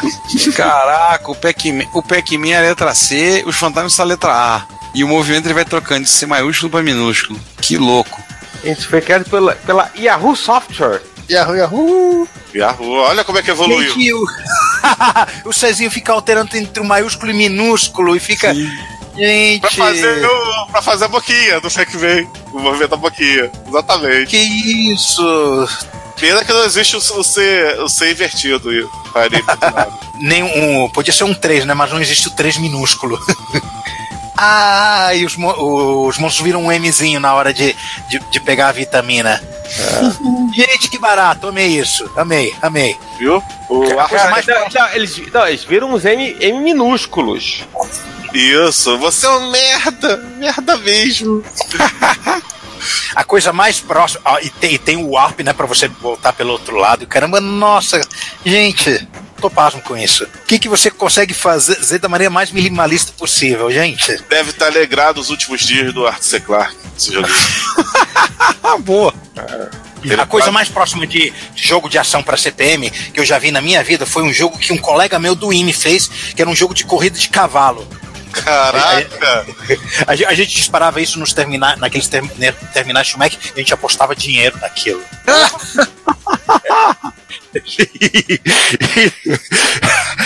e para fazer besteira, para fazer o que não deve, o, a- Ah, pera aí, quem, quem, quem, quem tinha o código fonte não podia apostar, senão ele ia. Não, que ele, é, funcionava no randômico, né? Tinha Ah, aquele, tá. ah, aquela função de randômico que te precisava de um, de um seed, né? As pessoas teclavam um- uma seed ah, aleatória com, com- com vários dígitos e aí pá, dispara- disparava o jogo. Agora, Pac-Man, Pac-Man, é Pac-Man em terminal de texto a primeira vez. Amei isso aqui, amei, amei. Bom, eu- vamos, vamos voltar à vaca fria. Vamos. Isso, isso aqui é totalmente digno de nota, cara. Eu, eu tive, que- tive que, que falar sobre isso, cara. Não, não, tem que ter. Olha, eu, eu vou deixar aqui na pauta o, o link. Vamos, vamos botar no post, vamos botar no post que, que o link do vídeo que merece, realmente merece. Sim. Tudo isso porque a- a- alguém estava brincando de transferir arquivos pela interface serial. Exatamente. E o que mais temos, o que mais temos no, no- no nosso grupo? O Emílio Aoi resolveu colocar em, em funcionamento o seu Nestor. Não é o Nestor Soriano, não, tá, gente? É, né? E, é- e não é o Nextor, esse sistema operacional de MSX. é uma coisa um pouquinho mais antiga. É aqueles kits para programação Assembly, né, de 80, feito pela Nova da Eletrônica. Nova né? Eletrônica, revista Nova Eletrônica. Pelo que eu eh, entendi no, no- no diálogo com o camarada aqui, ele, é, ele tinha montado numa placa improvisada e, resol- e resolveu agora montar direitinho na, na, na- na placa original. Por acaso esse, esse, é- essa, essa, a nova eletrônica, vulgo NE, ela, ela acabou gerando aquele computador NE Z8000? Sim, ele, ele era um é, NES é 80 o primeiro, É, ele era assim, da- da- a nova eletrônica acabou virando a Prológica. Ah, então aqui, então o Nestor é o primeiro computador da Prológica. Mais ou menos, é, é, pela data da revista que, que está, acho que ele é posterior, ele, acho que o NES 80 é anterior a isso, porque aqui na capa da, da revista, aqui na imagem está escrito ah, capacímetro para o DPM versão 83. Eu acredito que essa revista seja de 82, apesar de ser um micro mais simples, acho que ele é posterior. É, sim, porque- sim, sim, também acho. Mas Afinal de 80 acho que contas- 81, eu acho. Afinal de contas, tem 82 versões de capacitor, haja número, né?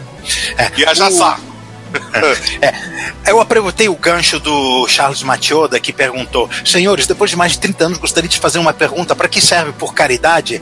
É uma, é, é uma pergunta que, no contexto atual, realmente faz muito sentido. Porque a gente está acostumado a existirem emuladores, simuladores, etc., facilidade, mil facilidades para programar, só que na época a alternativa era programar em papel quadriculado fazer uma CPU virtual na sua cabeça. Como, por exemplo, vimos num, num, num post do, do nosso blog sobre o jogo anti-ataque que, que, que a pessoa programou no caderninho, né? Sem assembler. Se você tem um, um computador desses, fica muito mais fácil vo, vo- você prototipar, é, fa- fazer um, um código em assembler sem ter que fazer tudo na, com os opcodes na cabeça e no papel quadriculado. E aí, hora do Jornal Nacional? Tá Bora. cair, tá cair. E começamos a sessão com as notícias que abalaram o mundo, então começamos com a notícia de que. é, começamos com um post que eu fiz que foi um pedido do Alexandre Souza Tabajara para contar a história da, da- do processo todo da compra do meu Paxson PCT 50, que ele achava que eu tinha comprado há muito mais tempo, e ele se surpreendeu que esse processo todo foi. aconteceu há, há pouco menos de um ano. Aí eu conto toda, toda a história que foi para comprar esse Paxson e não, não revelo valores que eu gastei porque eu gostaria de manter a minha segurança física e jurídica. Eu não quero nem correr o, não, é, eu não quero nem correr o, o risco de ter as, as orelhas arrancadas pela minha esposa, nem correr o risco de tomar processo ou coisa do tipo Então é física, jurídica e matrimonial. matrimonial, inclusive, bem lembrado. É, mas eu conto toda a história, como é que foi a compra do Paxson, como é que foi o trabalho para trazer, frete, os problemas que eu tive, blá blá blá blá, as coisas que aconteceram, tudo. E ainda tem um plus que é a história do teclado, que o meu Paxson consegue ser hoje em dia o único Paxson na face da Terra que tem um teclado que parece uma galinha carijó. É, o teclado dele não tá bom. Vou lá, vou já ter que fazer teste de continuidade para examinar, tentar descobrir o problema do teclado. Agora dizer, não desmonta e mexe. Quando você ver as fotos, você vai entender o trabalho que vai dar. Posso, posso te dar um, um aviso?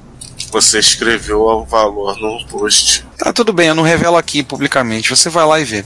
Isso, Se vai lá. você é curioso, vai lá e veja. Para de caguetar eu, Giovanni. O... vai lá e veja. Então, tá lá, mas tá toda a história do Paxson. É um MSX extremamente raro, né? Que tem uma imagem linda e deslumbrante. Sim, sou, sou, vi isso ao vivo em cores. Lindas cores. Cá entre nós. E É, pelo simples fato dele não ter nada no meio do caminho pra fazer dar interferência, né? Exato. Ah, né? E funciona como televisão. O problema é que eu teria que hoje em dia puxar um sinal AV e ligar um, um conversor de TV digital pra poder ver, pra poder Ricardo, assistir a Ana Maria Braga nele. Ricardo, presta Vale atenção. Estamos em 2018, só existem duas categorias de pessoas que assistem televisão hoje em dia: velho e gente esperando em sala de espera de consultório. é verdade. Ou almoçando em A não ser que o objetivo do Ricardo seja fazer uma sala de espera com Paxson. Olha, Mas aí eu, tenho, aí eu tenho certeza que o pessoal vai achar muito legal se você botar um cartuchinho com jogos do que ver televisão dele. Cara, nem fala porque os joysticks dele também não tão legais. Eu preciso dar uma geral naqueles joysticks também. Ah. O problema é que O problema do joystick do Paxson é que ele é todo por encaixe, não tem parafuso. Aí vocês sabem que É, eu fico com medo danado de abrir e quebrar alguma trava. Ou seja, esse micro vai ter que passar pela mão da talvez de uma próxima festa da Sol, de uma coisa a gente vai ter que ver isso aí, porque todo mundo quebrando em junto, quebrando em conjunto pode, né? sapateando em cima dele, né? Aham. É isso. Né, é, eu, corre- eu- corrijo todo Cara, mundo sapatear em cima dele e ele sai inteiro, tá? Gente, sabe? É. É, vamos, vamos preservar, porque além de tudo, o bicho é bonito e o, e o cartucho ele entra em pé. Isso. Exatamente. O modelo, o modelo PCT 55, que ele tem entrada a ver, ele teve um que fechou em leilão há pouco tempo que eu vi. Ele fechou, ele era um modelo completo, com a caixa original do Paxson, com um teclado. O meu veio sem teclado, sem joysticks. Eu comprei os teclados joystick à parte, mas se você quiser saber melhor a história, vai lá ler o post. É. Fala Esse- em ex, fala em ex pra. Tem mais zero. Fica Fala em melhor. mais zero. Né, eu só vou lembrar que o o PCT 55 que eu vi fechar esse ano, estava completo na caixa com teclado e alguns jogos, ele fechou o dobro do que eu paguei. Tá? Tá no? Paxson. O que eu Tá paguei no Paxson. Calma, João, respira, respira, João, respira. É, Dá medo, dá medo, muito medo. Ele custou o dobro. E aí eu conto os problemas que eu tive com a questão do frete, Receita Federal, a questão relacionadas à Receita Federal, que, que algumas afinal coisas a gente acaba descobrindo da pior maneira. Pesa pra caralho. Assustador. Então, assim, é, dá medo. Bem, continuando no MSX, né? Caso o Rico Nishi é, resolveu tirar a nossa paz escrevendo algo no blog dele. Pois é, Ele- o, Peraí, peraí, peraí, peraí, para, para, para. Antes de tudo, Break News! Primeiro a vinheta de Break News. Esse aí, é, essa merece. Não, todo mundo já leu isso.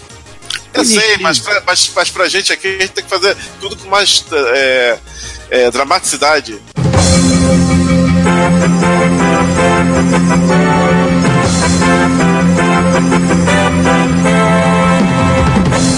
Bem, de qualquer forma é o seguinte, o Nishi, que tava debaixo de uma pedra pra comunidade MSX, ninguém tava dando bola porque ele tava dizendo, ninguém tava dando muita, muita atenção, se manifestou recentemente e falou que pra 2019 vai sair um MSX novo. Então é alguma coisa que ele tá misturando FPGA com ARM, R800, com IoT e uma placa do tamanho da placa do Raspberry Pi. Agora eu faço a pergunta que vale um milhão de dólares em barras de ouro que valem mais do que dinheiro. Não, a pergunta é melhor. Quem colocou o Nishi no grupo de Zap Zap do MSX? Mas era exatamente essa a minha pergunta. essa Não, era a aí- minha pergunta. Quem Aí que tá, colocou ele fe- vocês grupo estão falando- um tradutor pra, de português para japonês. Aí que tá. É, ele fez um segundo post, dando um Uhum. pouco mais de detalhes. E sim, o velho continua. O velho japonês continua maluco. Continua Megalomania. megalomania. Megalomania. O cara fez um. O cara fez um dinossauro de, de- é, de- em tamanho natural na, na- na- na frente da sede, cara. Esse cara é megalomania com M maiúsculo. Parece-me que tem gente da comunidade que está envolvida no projeto. Por gente, entendam-se o autor do Nextor. O sujeito que aparece. Leandro, O sujeito que aparece fazendo o vizinho da vitória, sempre tudo que é foto. O parente do Valdic? O parente do Então, É. Valdic? É o Parente do seguinte, ó, vo- você participa, a gente vai lembrar aqui que você recebeu. co- é, É, ou você participa ou a gente vai lembrar que você tem ace- teve acesso ao código Você fonte. teve um código fonte aqui. E a gente não. te- A licença é comercial, tá? Ah, Ah, cara, mas se fosse assim, ou, ou outras pessoas era pra estar do projeto, né? Eu não sei. Eu vi um papo que ele tava com isso. Ele fez um segundo post dando um pouco mais de detalhes sobre o assunto. E, sinceramente, a posição de todo, acho que da, da comunidade como quase toda é vamos aguardar e ver o que, que vem por aí. Alguns acharam bacana, pô, legal, IoT, tá mal. Muitos piraram na batatinha. Alguns deram suas aspirações, falaram Eles lá. até falaram em gráficos 3D na MSX, em Sim. GPUs da Nvidia. É, é sério. E tá vendo, Ricardo? Você, modera isso. Não, não modero não. Eu tô, eu tô há duas semanas sem ler o grupo de WhatsApp de MSX, porque já estão até me procurando por mim, perguntando se eu morri. Eu falei, não, se- a vontade de eu falei, não, tá. Quando, baixo, quando vocês baixaram o nível do psicotrópico, eu, re- eu penso em reaparecer. A gente tem mais uma de MSX que foi essa, essa entrou principalmente por, por aclamação. Aclamate. Vamos ver. É, o MSX Não, agora foi mais vista mesmo, mas foi a mais vista mesmo. Foi. Ah, pô, legal, porque agora o MSX tem loja de aplicativos. Tem a, Play, tem a sua Play Store. Para quem não sabe, até quando eu fiz o post eu botei. Para que vocês sabem o conceito de GitHub, loja de aplicativos, Google Play Store, é, Apple, a lojinha do aplicativo da Apple, Windows Store, no Sala das Quantas, é, repositório apt-get, entendeu? Tá, pega esse conceito todo e emprega no MSX. É isso aí, é o MSX Hub.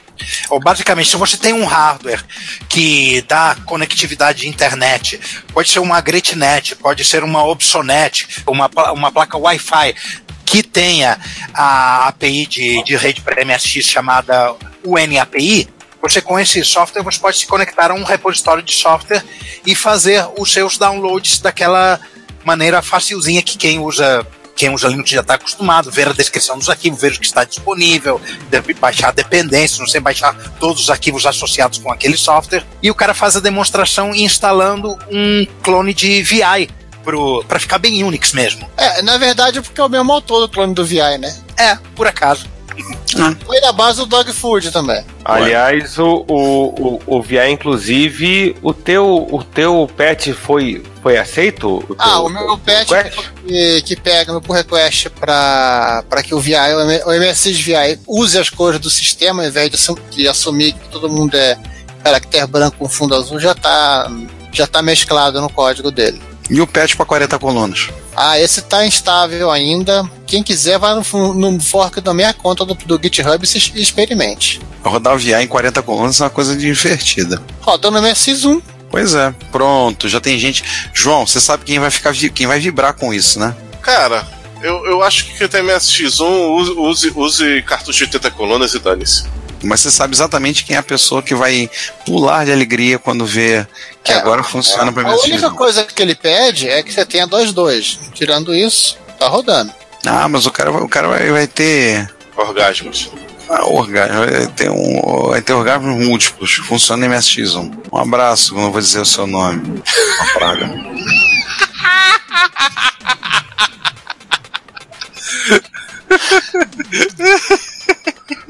É, é, assistente de palco da, do programa da Xuxa, a parte. Vamos seguir adiante aí.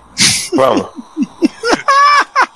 Ai, ai. Deus, gente. Seguindo, a gente falou do dataset, né? Antigo datacassete, agora é dataset, pedido de ajuda.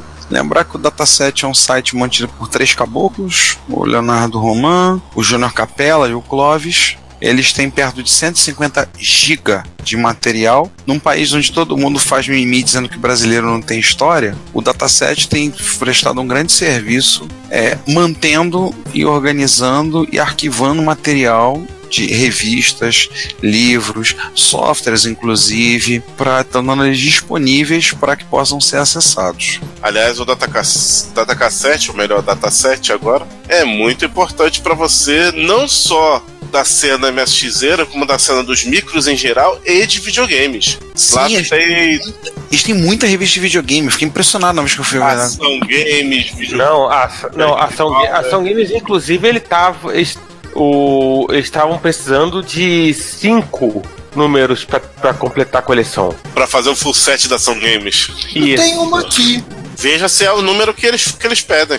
Acho que é um número baixo, inclusive. Ó, Eu lembro que eu peguei uma cópia do conteúdo com o Júnior Capella, que além de fazer parte da equipe do Dataset é MSXero, e o Júnior me passou uma cópia, tudo. Eu olhei, o caramba, tem muita coisa de videogame, fiquei assustado com o acervo na época. E nem era tudo, assim. Era uma- ele falou: Ó, tô com uma cópia aqui, tá aqui a mão, alguém quer cópia? Beleza, deixa eu copiar. Aí, sei lá, foi 50 GB depois, eu olhei assim, na época, 50 GB, eu falei, caramba, é muita coisa. eu sei que eu sei que a revista é, é não é dedicada só para videogame, mas seria interessante ter o scan, nem que seja só da parte de videogame dela, da Video News. Eu não acho em lugar nenhum Video News a parte de videogame pra, pra ver. Você se lembra do, que- da, da parte de videogame da Video News?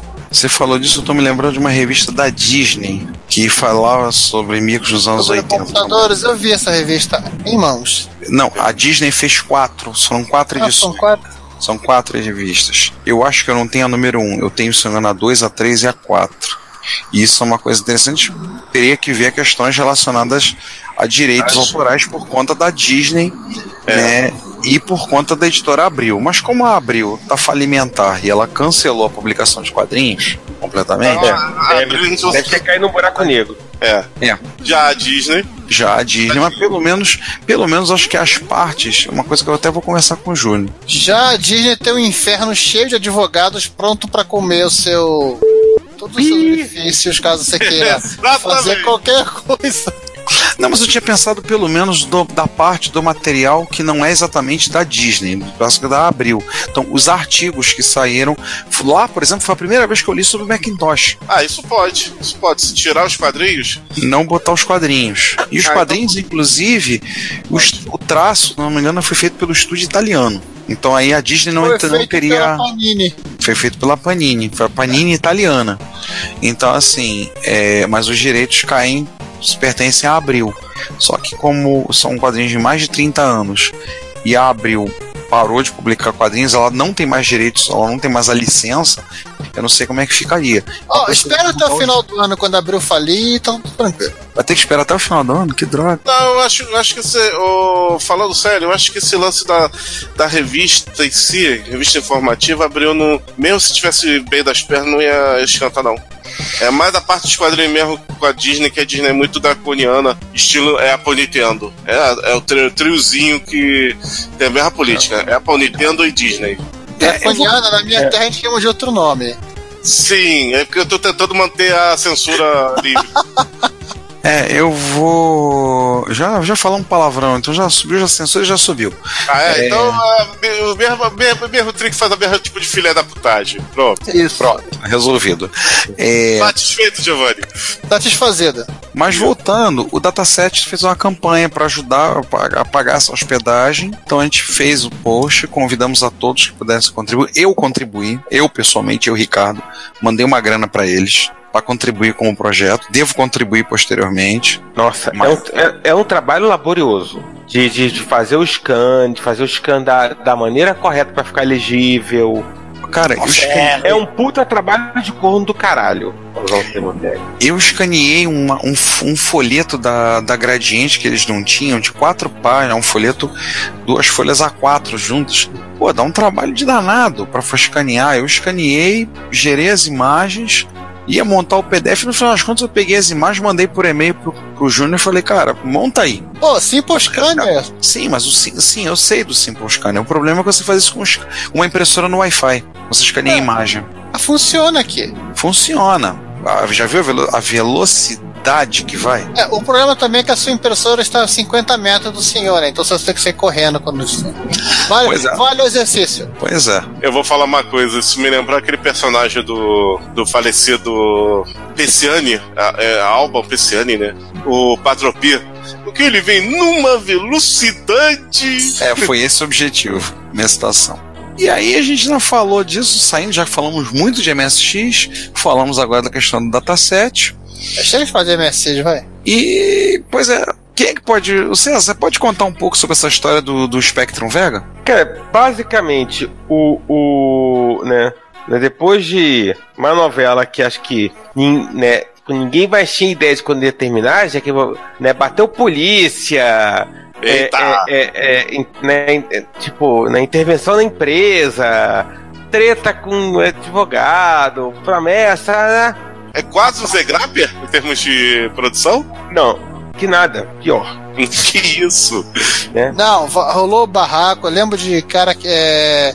Gente que tinha uma, tinha uma conta pra, do servidor da, onde ficava a página web que sumiu com a página. É, a coisa foi a nível assim, foi um barraco Barracoso. Barraco barracoso. Os detentores do nome Spectrum, os Egito Spectrum, revogaram a licença para eles usarem. É, depois a, a- a- é, nesse meio do caminho, a, a Sky, a empresa Sky? que é a tona, a Sky, o que acontece? Acho que é britânica. A Sky britânica, ela Mas Sky comprou a de TV a cabo? Sim, a Isso. própria. A própria, a- é que, que no caso é, é a BSkyB, né? British Sky Broadcast. É, é do grupo do? Joga ou compraram? Ela comprou, Não, né? É, Ah, ra- Amstrad- rapidamente, rapidamente. É, explica essa treta. A- o, o, o Alan Sugar vendeu a Amstrad. O que acontece? No final da vida, a Amstrad era basicamente a fornecedora de, de, de caixinha para Sky. Hum. E aí, ela- e aí a Sky comprou a Amstrad do, do da Sugar e junto comprou os, os nomes. As, né, o nome Amstrad, os nomes da Sinclair, etc e tal. Veio tudo no. Pote, né? É, veio, veio, veio tudo no pacote. E, né, e aí quando começou a dar, aí quando a merda começou a feder muito, eles, eles revogaram a, a, a licença que eles tinham dado, né, pra, pra Retro Computers Limited usar o nome desse Spectrum. Tanto é que não podem usar mais. A caixa tá em branco. Aí virou Vega Plus, né? Somente. Isso. Cara, foi um negócio muito do sinistro. Que é basicamente aquela lembrança que todo crowdfunding é um, é um risco. É. Não é um negócio que você compra pra receber, não.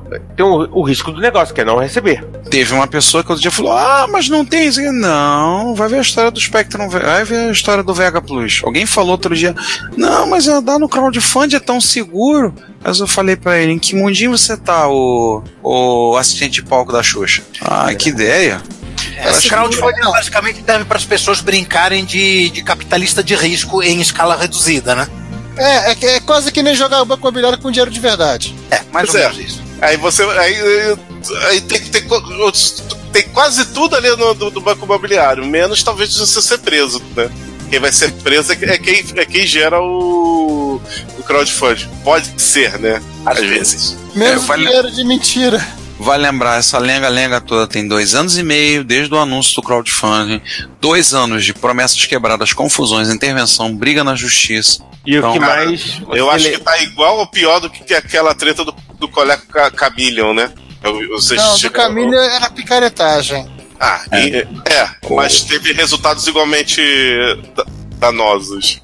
Essa história do, Spectrum- do, do Vega Plus, pelo menos, parece que tá finalmente chegando ao fim, essa lenga-lenga toda, Finalmente. né? Pelo menos vai sair para os apoiadores, né? E na hora que vocês re- voltarem para ver o post novo, esperamos que já tenhamos fotos fornecidas por um, por um amigo nosso, ouvinte nosso, um abração pro Rony, que cedeu fo- as fotos do, do Vega Plus que ele, que ele adquiriu no crowdfunding e finalmente recebeu. A espera, a, a espera acabou. Se as fotos não estiverem lá, a culpa é do Giovanni. É, a culpa é. Por que a culpa é minha? É- Porque, porque a culpa é nossa e a gente transfere a culpa para quem a gente quiser. Então, vamos, pros comen- vamos comentar os comentários? Vamos. Vamos. Episódio 89, linha TRS 80. a linha a TR-100, a linha clássica, parte A. Começamos com um comentário do Danjovic, dizendo sempre fui fã dos TRS-80. Cheguei a programar algumas coisinhas para um DGT-100 na época do curso técnico. Se os outros micros 8-bits na época tivessem nascido com uma tela de 64 colunas como o TRS-80, eu tenho certeza de que hoje teríamos mais do que PC e Mac no mercado de microcomputadores desktop. Já que é para imaginar que tal um TRS, um TRS X86 ou um TRS 68K. O TRS-X86 existiu, né? O TAN de 1000. É, E o, e o, e o, o X86 e o, e o 68K também. é qual? Que, que ou, ia sair, ou ia sair. O TRS-80 com o, o Model 2, que tinha 68 mil, a parte. É, é. Que é isso. Daquelas, mas tinha. o nosso colega Jaime resolveu. é, Aí ele ficou animado, né? Ele escreveu o seguinte: Muitos micreiros que conheço têm ideias semelhantes à sua. Se o fabricante tal tivesse tomado ou não tal decisão, naquela época aquele padrão estaria até hoje dividido no mercado com os PCs, Windows, Intel, etc e tal. Particularmente acharia sensacional que as coisas tivessem acontecido assim, mas se pararmos para analisar isso de forma puramente racional, deixando nossas memórias afetivas e nostálgicas por aquelas tão queridas máquinas, chegamos à conclusão que era inevitável a extinção de todos aqueles padrões de microcomputadores e que se aqueles executivos tivessem tomado as decisões supostamente mais mais acertadas, muito provavelmente teriam apenas adiado um pouco, mas não revertido a descontinuidade daqueles padrões. E, na minha opinião, a descontinuidade da maioria daqueles padrões está muito mais relacionada com a penetração avassaladora dos consoles domésticos de videogames nos lares da classe média do que propriamente com a convergência dos fabricantes em, torno do padrão de PC criado pela IBM. Faz sentido. Faz. É, 70% era, é, usavam como máquina de jogo mesmo, né? E 30% para aprender a programar. Sei que a maioria. E fazer alguma coisa de útil, né? É o Tanto faz, é que é, a era de ouro, considerada a era de ouro do ocidente dos, dos microcomputadores, é, passa, passa no meio do, do Crash. É. Hum, Acho que 70%, eu não sei, acho que 50%. A maioria jogava, né? Mas você tinha também gente que fazia com o computador, queria fazer coisa. Meu pai, por exemplo, teve um XT em casa. Ele queria trabalhar com um processador de texto, as coisas. Jogo no computador, nossa, eu falava em jogar no XT, ele tinha um ataque, ele queria me pendurar pelas orelhas. Joga no uma PMSX. Eu pensei uma coisa, na era dos 8 bits, eu, é, pelo menos na minha percepção, era 70% jogo, 29,5% é, aprender, a aprender a programar, aprender é, ciência da computação, e meio por cento fazer alguma coisa útil. Bom, você aprender já, já, já tava no- na parte do último. Ainda bem. Sim, com certeza. Falando é, trabalho mesmo, usar para trabalho. Que, ah, eu faço o seu orçamento doméstico, ah, eu guardo as receitas. Ninguém fazia isso, não, não É. tinha condições de, de- é, Vai guardar as receitas em cassete? E vamos combinar uma outra coisa. Quando você também se aventurava em programação, é, a, a intenção era sempre você fazer seu próprio jogo. É. Na- é, é Muitas vezes é. 50% de quem aprendia a programar fazia na esperança de fazer um joguinho de ação. Mesmo que o projeto Verdade. nunca fosse à frente ou, ou ficasse tosco, mas é a intenção era essa. 99% desses não fizeram o jogo. Não concluíram o projeto. Não. E se concluíram, ficou tosco. Eu e meu sobrinho, uma vez que quisemos fazer um, um clone de Donkey Kong no TRS-80 em Basic. É. O detalhe é, o seguinte, a diferença, a diferença é que a maioria é, não, não, não, não tem cara de pau de vender, mas alguns têm, né, Zorax?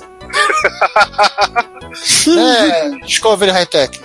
Prosseguindo o comentário do Jaime, sei que a maioria irá dis- discordar e até achar graça, mas tenho total convicção de que a Nintendo e a Sega foram os responsáveis pelo desaparecimento de 9 em cada 10 padrões de microcomputadores de 8 bits dos anos 80. E o golpe final, que acabou com os últimos sobreviventes de 16 bits, Commodore Amiga e Atari ST, foi dado pela Sony com o lançamento do seu PlayStation. Aliás, por muito pouco, a Commodore não conseguiu entrar nesse mercado e evitar a falência. Se seu videogame CD32 tivesse a capacidade para manipular a memória de vídeo em modo chunky, de modo eficiente consequentemente, poder ter portes decentes de jogos tipo Doom, Quake, etc., provavelmente o Amiga estaria vivo até hoje, se não como linha de microcomputadores, mas com certeza como um padrão de console de videogames, provavelmente ocupando o nicho de mercado do Xbox da Microsoft, que provavelmente nem teria sido lançado, pois o Amiga já estaria aglutinando todas as soft houses ocidentais em torno do seu padrão. Alguém discorda e por quê? Primeira parte do comentário dele sobre que a, que a, que a Sony, que a Sony deu a, a Patical,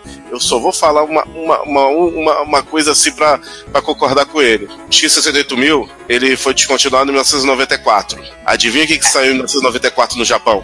PlayStation. PlayStation. 3DO. Então, Eu não, não PlayStation saiu antes. Saiu um ano antes. Eu não acho que a Nintendo e a Sega tiveram uma responsabilidade tão grande no fim das linhas de microcomputadores assim, não.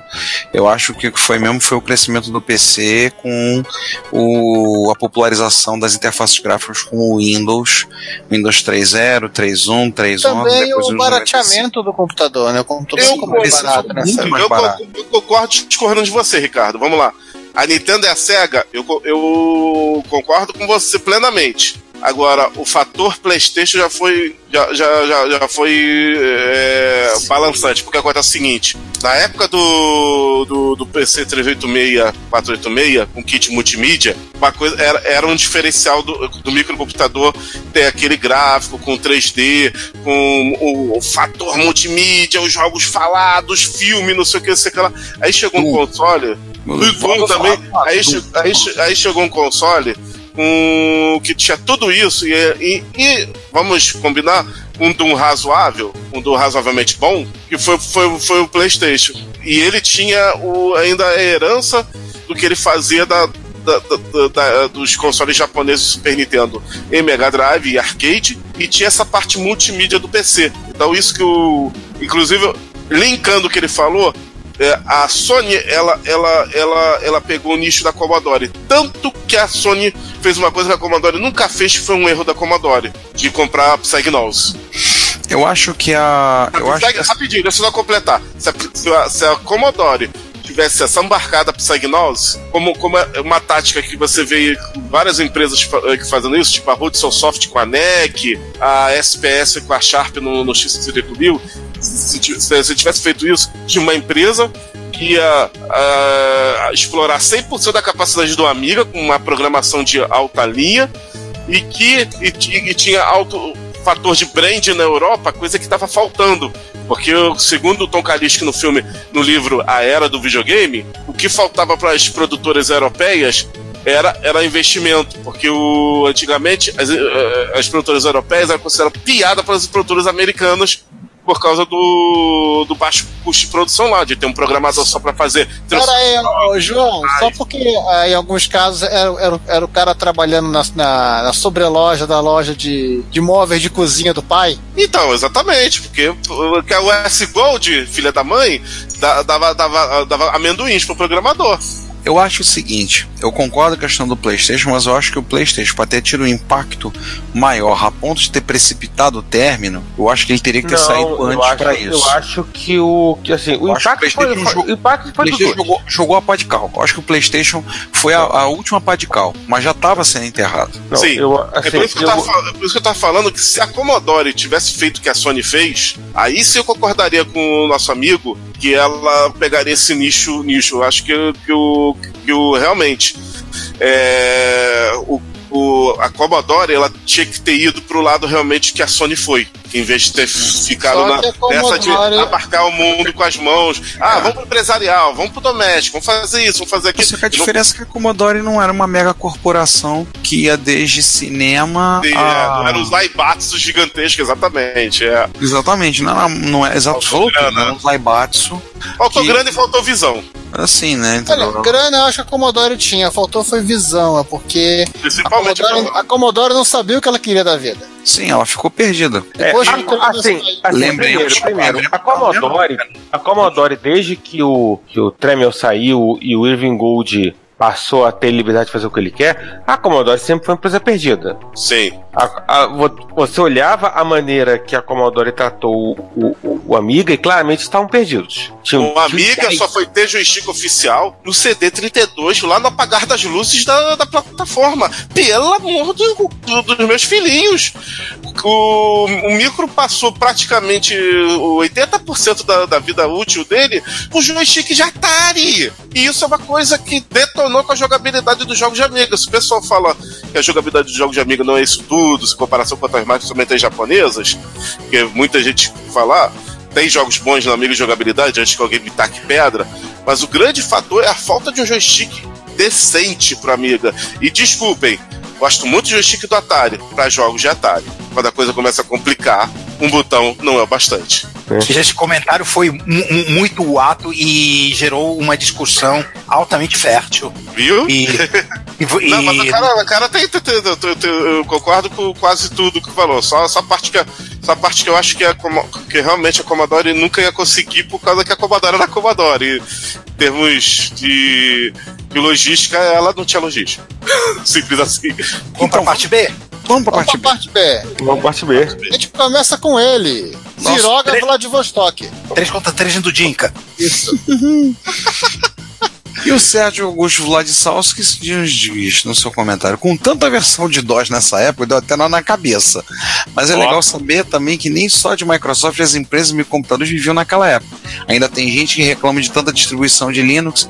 Cara, e olha que diminuiu bastante no distribuições de É. Linux. Olha que agora, agora são apenas algumas centenas. É, é uma pena que essas empresas não acreditaram tanto no futuro e acabam sendo engolidas pela evolução. Hoje os computadores só se resumem a marca de processador, marca de memória, marca de HD, etc. Tá, existem Marca de placa de vídeo que dá até briga.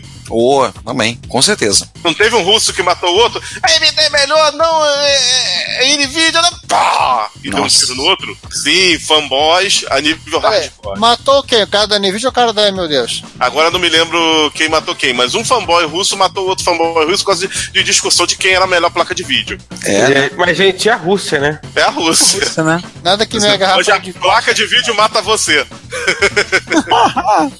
Bem, tá, continua o comentário do Sérgio, né? Aí Existem a Dell, HP, ASUS, mas não são marcas tão fortes como a Commodore, a Tandy e a Radio Shack foram. A Concordo. única que se mantém forte no mercado é a Apple, mas ainda está sonando mais sendo uma empresa de smartphones do que de microcomputadores. É, a, Apple, a Apple já virou uma empresa de smartphones. Microcomputador é um detalhe. Isso há um bom tempo. E a Apple atual não é a Apple dos anos 90 que quase faliu. É outra empresa, completamente diferente. né? Nem sequer é, é a Apple é, recém-trazida da- das cinzas sob a batuta de Steve Jobs com os, os, os Macintosh coloridinhos que todo mundo gostava e comprava de roda. Também não é mais essa. Pois é, também não é. E a Apple já virou é uma empresa de smartphones. O, o computador é apenas um detalhe.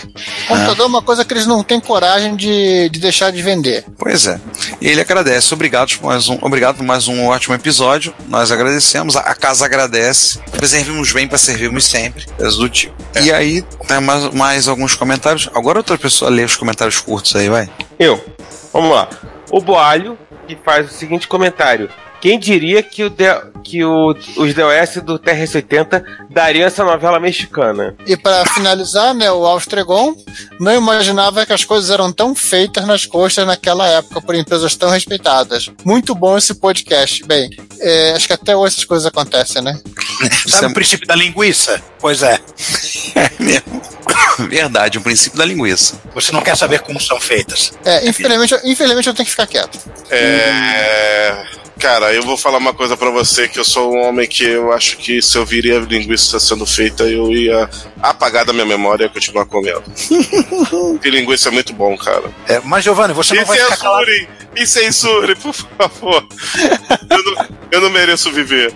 Eu não como mais carnes vermelhas, então me abstenho de, de, de, de opinar nisso. Vou dar uma de Glória Pires. Fornece por eu aquela linguiça feita de carne branca. Existe. É, linguiça só de vitela. Ah, linguiça de frango. diga-se de passagem. Coisas. Mas, Giovanni, você não vai ficar quieto, não. Ah, é, salsicha de peixe, vamos lá. É, porque você tem que continuar. é, você tem que falar na gente das explorações que você continua fa- fazendo no cartão de 80 colunas da DDX. Então, Tem a saga. Então vamos lá. É, a coisa já se expandiu, né? não é somente tratar do cartucho da DDX, como também tratar do cartucho da Microsol. Eles aparentemente parecem iguais, né? todos têm um, todos têm um, CRT, têm um CRTC, o meu, o meu 845, mas a coisa não é bem assim. A, a primeira grande fantástica e mirabolante diferença é que o cartucho da, da Microsol ele coloca a memória de vídeo entre os endereços 6, é, 6000 e 67FF. Peraí. É, entre 6000 e 67FF. E usa dois ende- ende- endereços em 7000, e se- eh, de 7000 até 7001 para armazenar os registradores do, do meu 845. E o da DDX faz o contrário. Ele coloca os registradores em 6000 e 6001 e coloca a memória de vídeo em 7000 e 7FF. 77FF. Ou seja, copia... vamos fazer uma pequena mudança só para não dizer que a gente está copiando. Ninguém vai notar mesmo, né? É, esse post, assim, o que, que ele tem de interessante? Eu. Na parte 1 ou parte 2? Ah, essa aqui é a parte 2.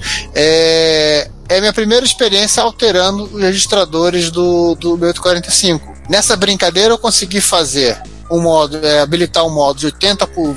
Usei o modo máximo de texto, né, de 84 colunas por 27 linhas, somente no da DMX80. Vou explicar por que não funciona no, no da Microsol.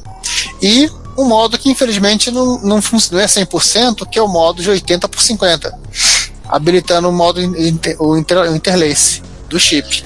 Aí para fazer essa brincadeira, eu, eu desenvolvi um programa bem lento que me permite ficar alterando o valor dos registradores. Para usá-lo, você tem que ter um MSX, o, o cartão de 80 colunas Óbvio. da DDX ou da Microsol e dois monitores. Que um monitor você vai ver a tela do, a tela do VDP normal e no outro você vai ver a saída de 30 colunas. É, Giovanni, uma, ah, você falou que a memória de vídeo está no endereço tal, 6.000, 7.000. Quer dizer que ela, ela é endereçável por, por POC, né? Que é, ao estilo não VDP?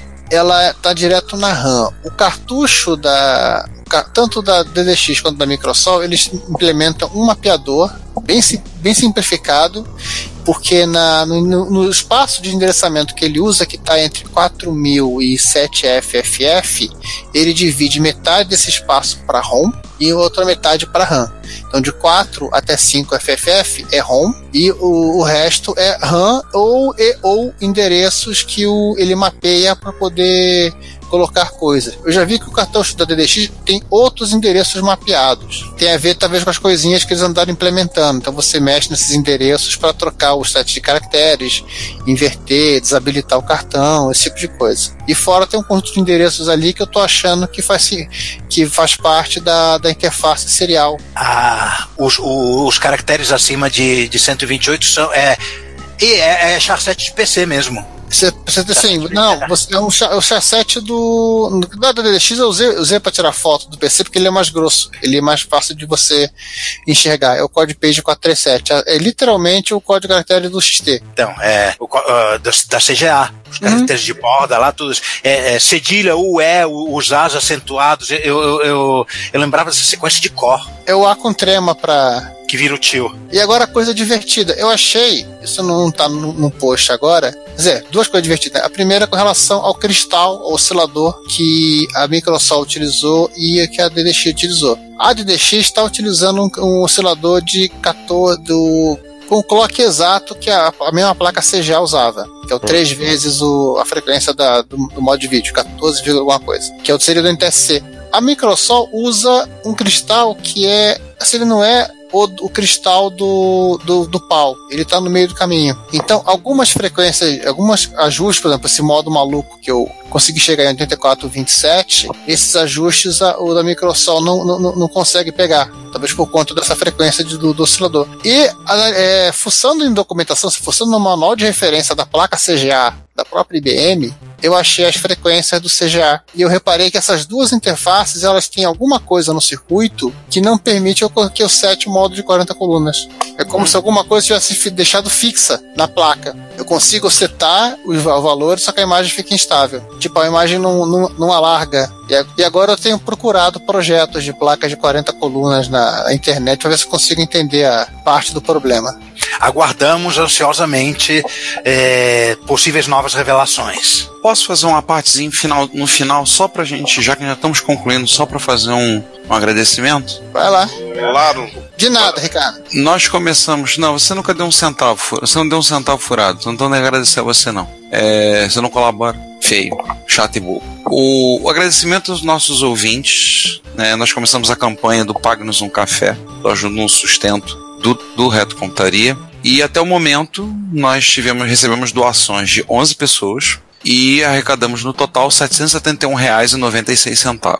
É, nós queremos agradecer muito a vocês que colaboraram. É claro que essa quantia, é, alguns de vocês colaboraram, tem, virão receber, conforme nosso acordo, receberão brindes. Pode ser, a, a- por ocasião que vocês estejam ouvindo isso, provavelmente já deveremos estar com a camisa pronta. Alguns vão receber camisa, de acordo com os valores, conforme foram especificados. Alguns vão receber camisa, ou receberão ter a opção de receber um cordão de crachá ou uma caneta tá, do Reto Computaria. E dependendo do valor, vão receber camisa mais caneta, camisa mais caneta ou cordão, que for aí, de acordo com o tiver. Então, a gente queria agradecer a vocês que estão colaborando. Tá? Muito obrigado. É, vocês que fizeram doação, por favor, entrem em contato com a gente por e-mail, passando seu endereço postal. Se no caso está na categoria para camisa, qual o tamanho da camisa, é, se vai preferir receber um, no caso, ou um cordão de crachá ou uma caneta do Retrocomputaria, entre em contato para a gente poder fazer imediatamente fazer essa remessa para poder enviar para vocês. É, muito obrigado a vocês que têm colaborado com a gente. A gente sempre falou que a nossa, nós não pretendemos colocar anúncio no site, manter o nosso conteúdo de forma gratuita, mas a gente precisa de ajuda e essa ajuda que vocês deram agora de suma, é de suma importância. Então, nós queremos agradecer a vocês por isso. Esperamos que vocês, a gente possa contar com vocês com, com a colaboração de vocês sempre que vocês puderem. A gente, sempre que possível, manter. Nossa intenção é manter esse material, tentar fazer um material de qualidade, como você já tem recebido, já tem ouvido. Então, mais uma vez aí, não custa nada dizer, mais uma vez o nosso muito obrigado pela sua colaboração. Tá, então é isso. Chega, né? Chico, isso. Vamos nos despedir então? Vamos, vamos, vamos lá que o, o- vamos lá que alguém vai querer beber desse café todo. Então, gente, é isso. Nosso muito obrigado por vocês que ouviram até aqui. Voltamos agora daqui a uma semana, né? Sei lá, tem que ver onde é que o gerador automático de pauta foi parar, que ele tava rodando. na- a gente deixou rodando ele depois do episódio 90, ver o que, é que saiu aí. Ele continua rodando, isso que é o mais divertido.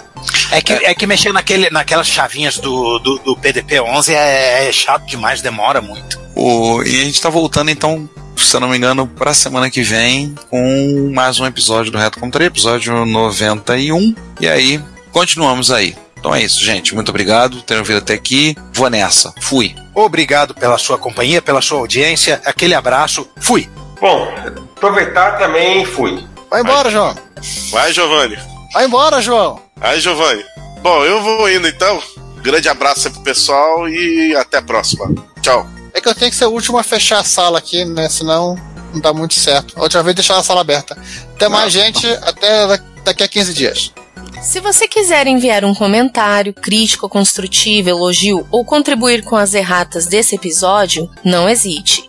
Faça! Nosso Twitter é arroba retrocomputaria, nosso e-mail é retrocomputaria.gmail.com e nossa fanpage é facebook.com retrocomputaria. Ou deixe seu comentário no post desse episódio em www.retrocomputaria.com.br. Como sempre dizemos, seu comentário é nosso salário. Muito obrigado e até o próximo podcast.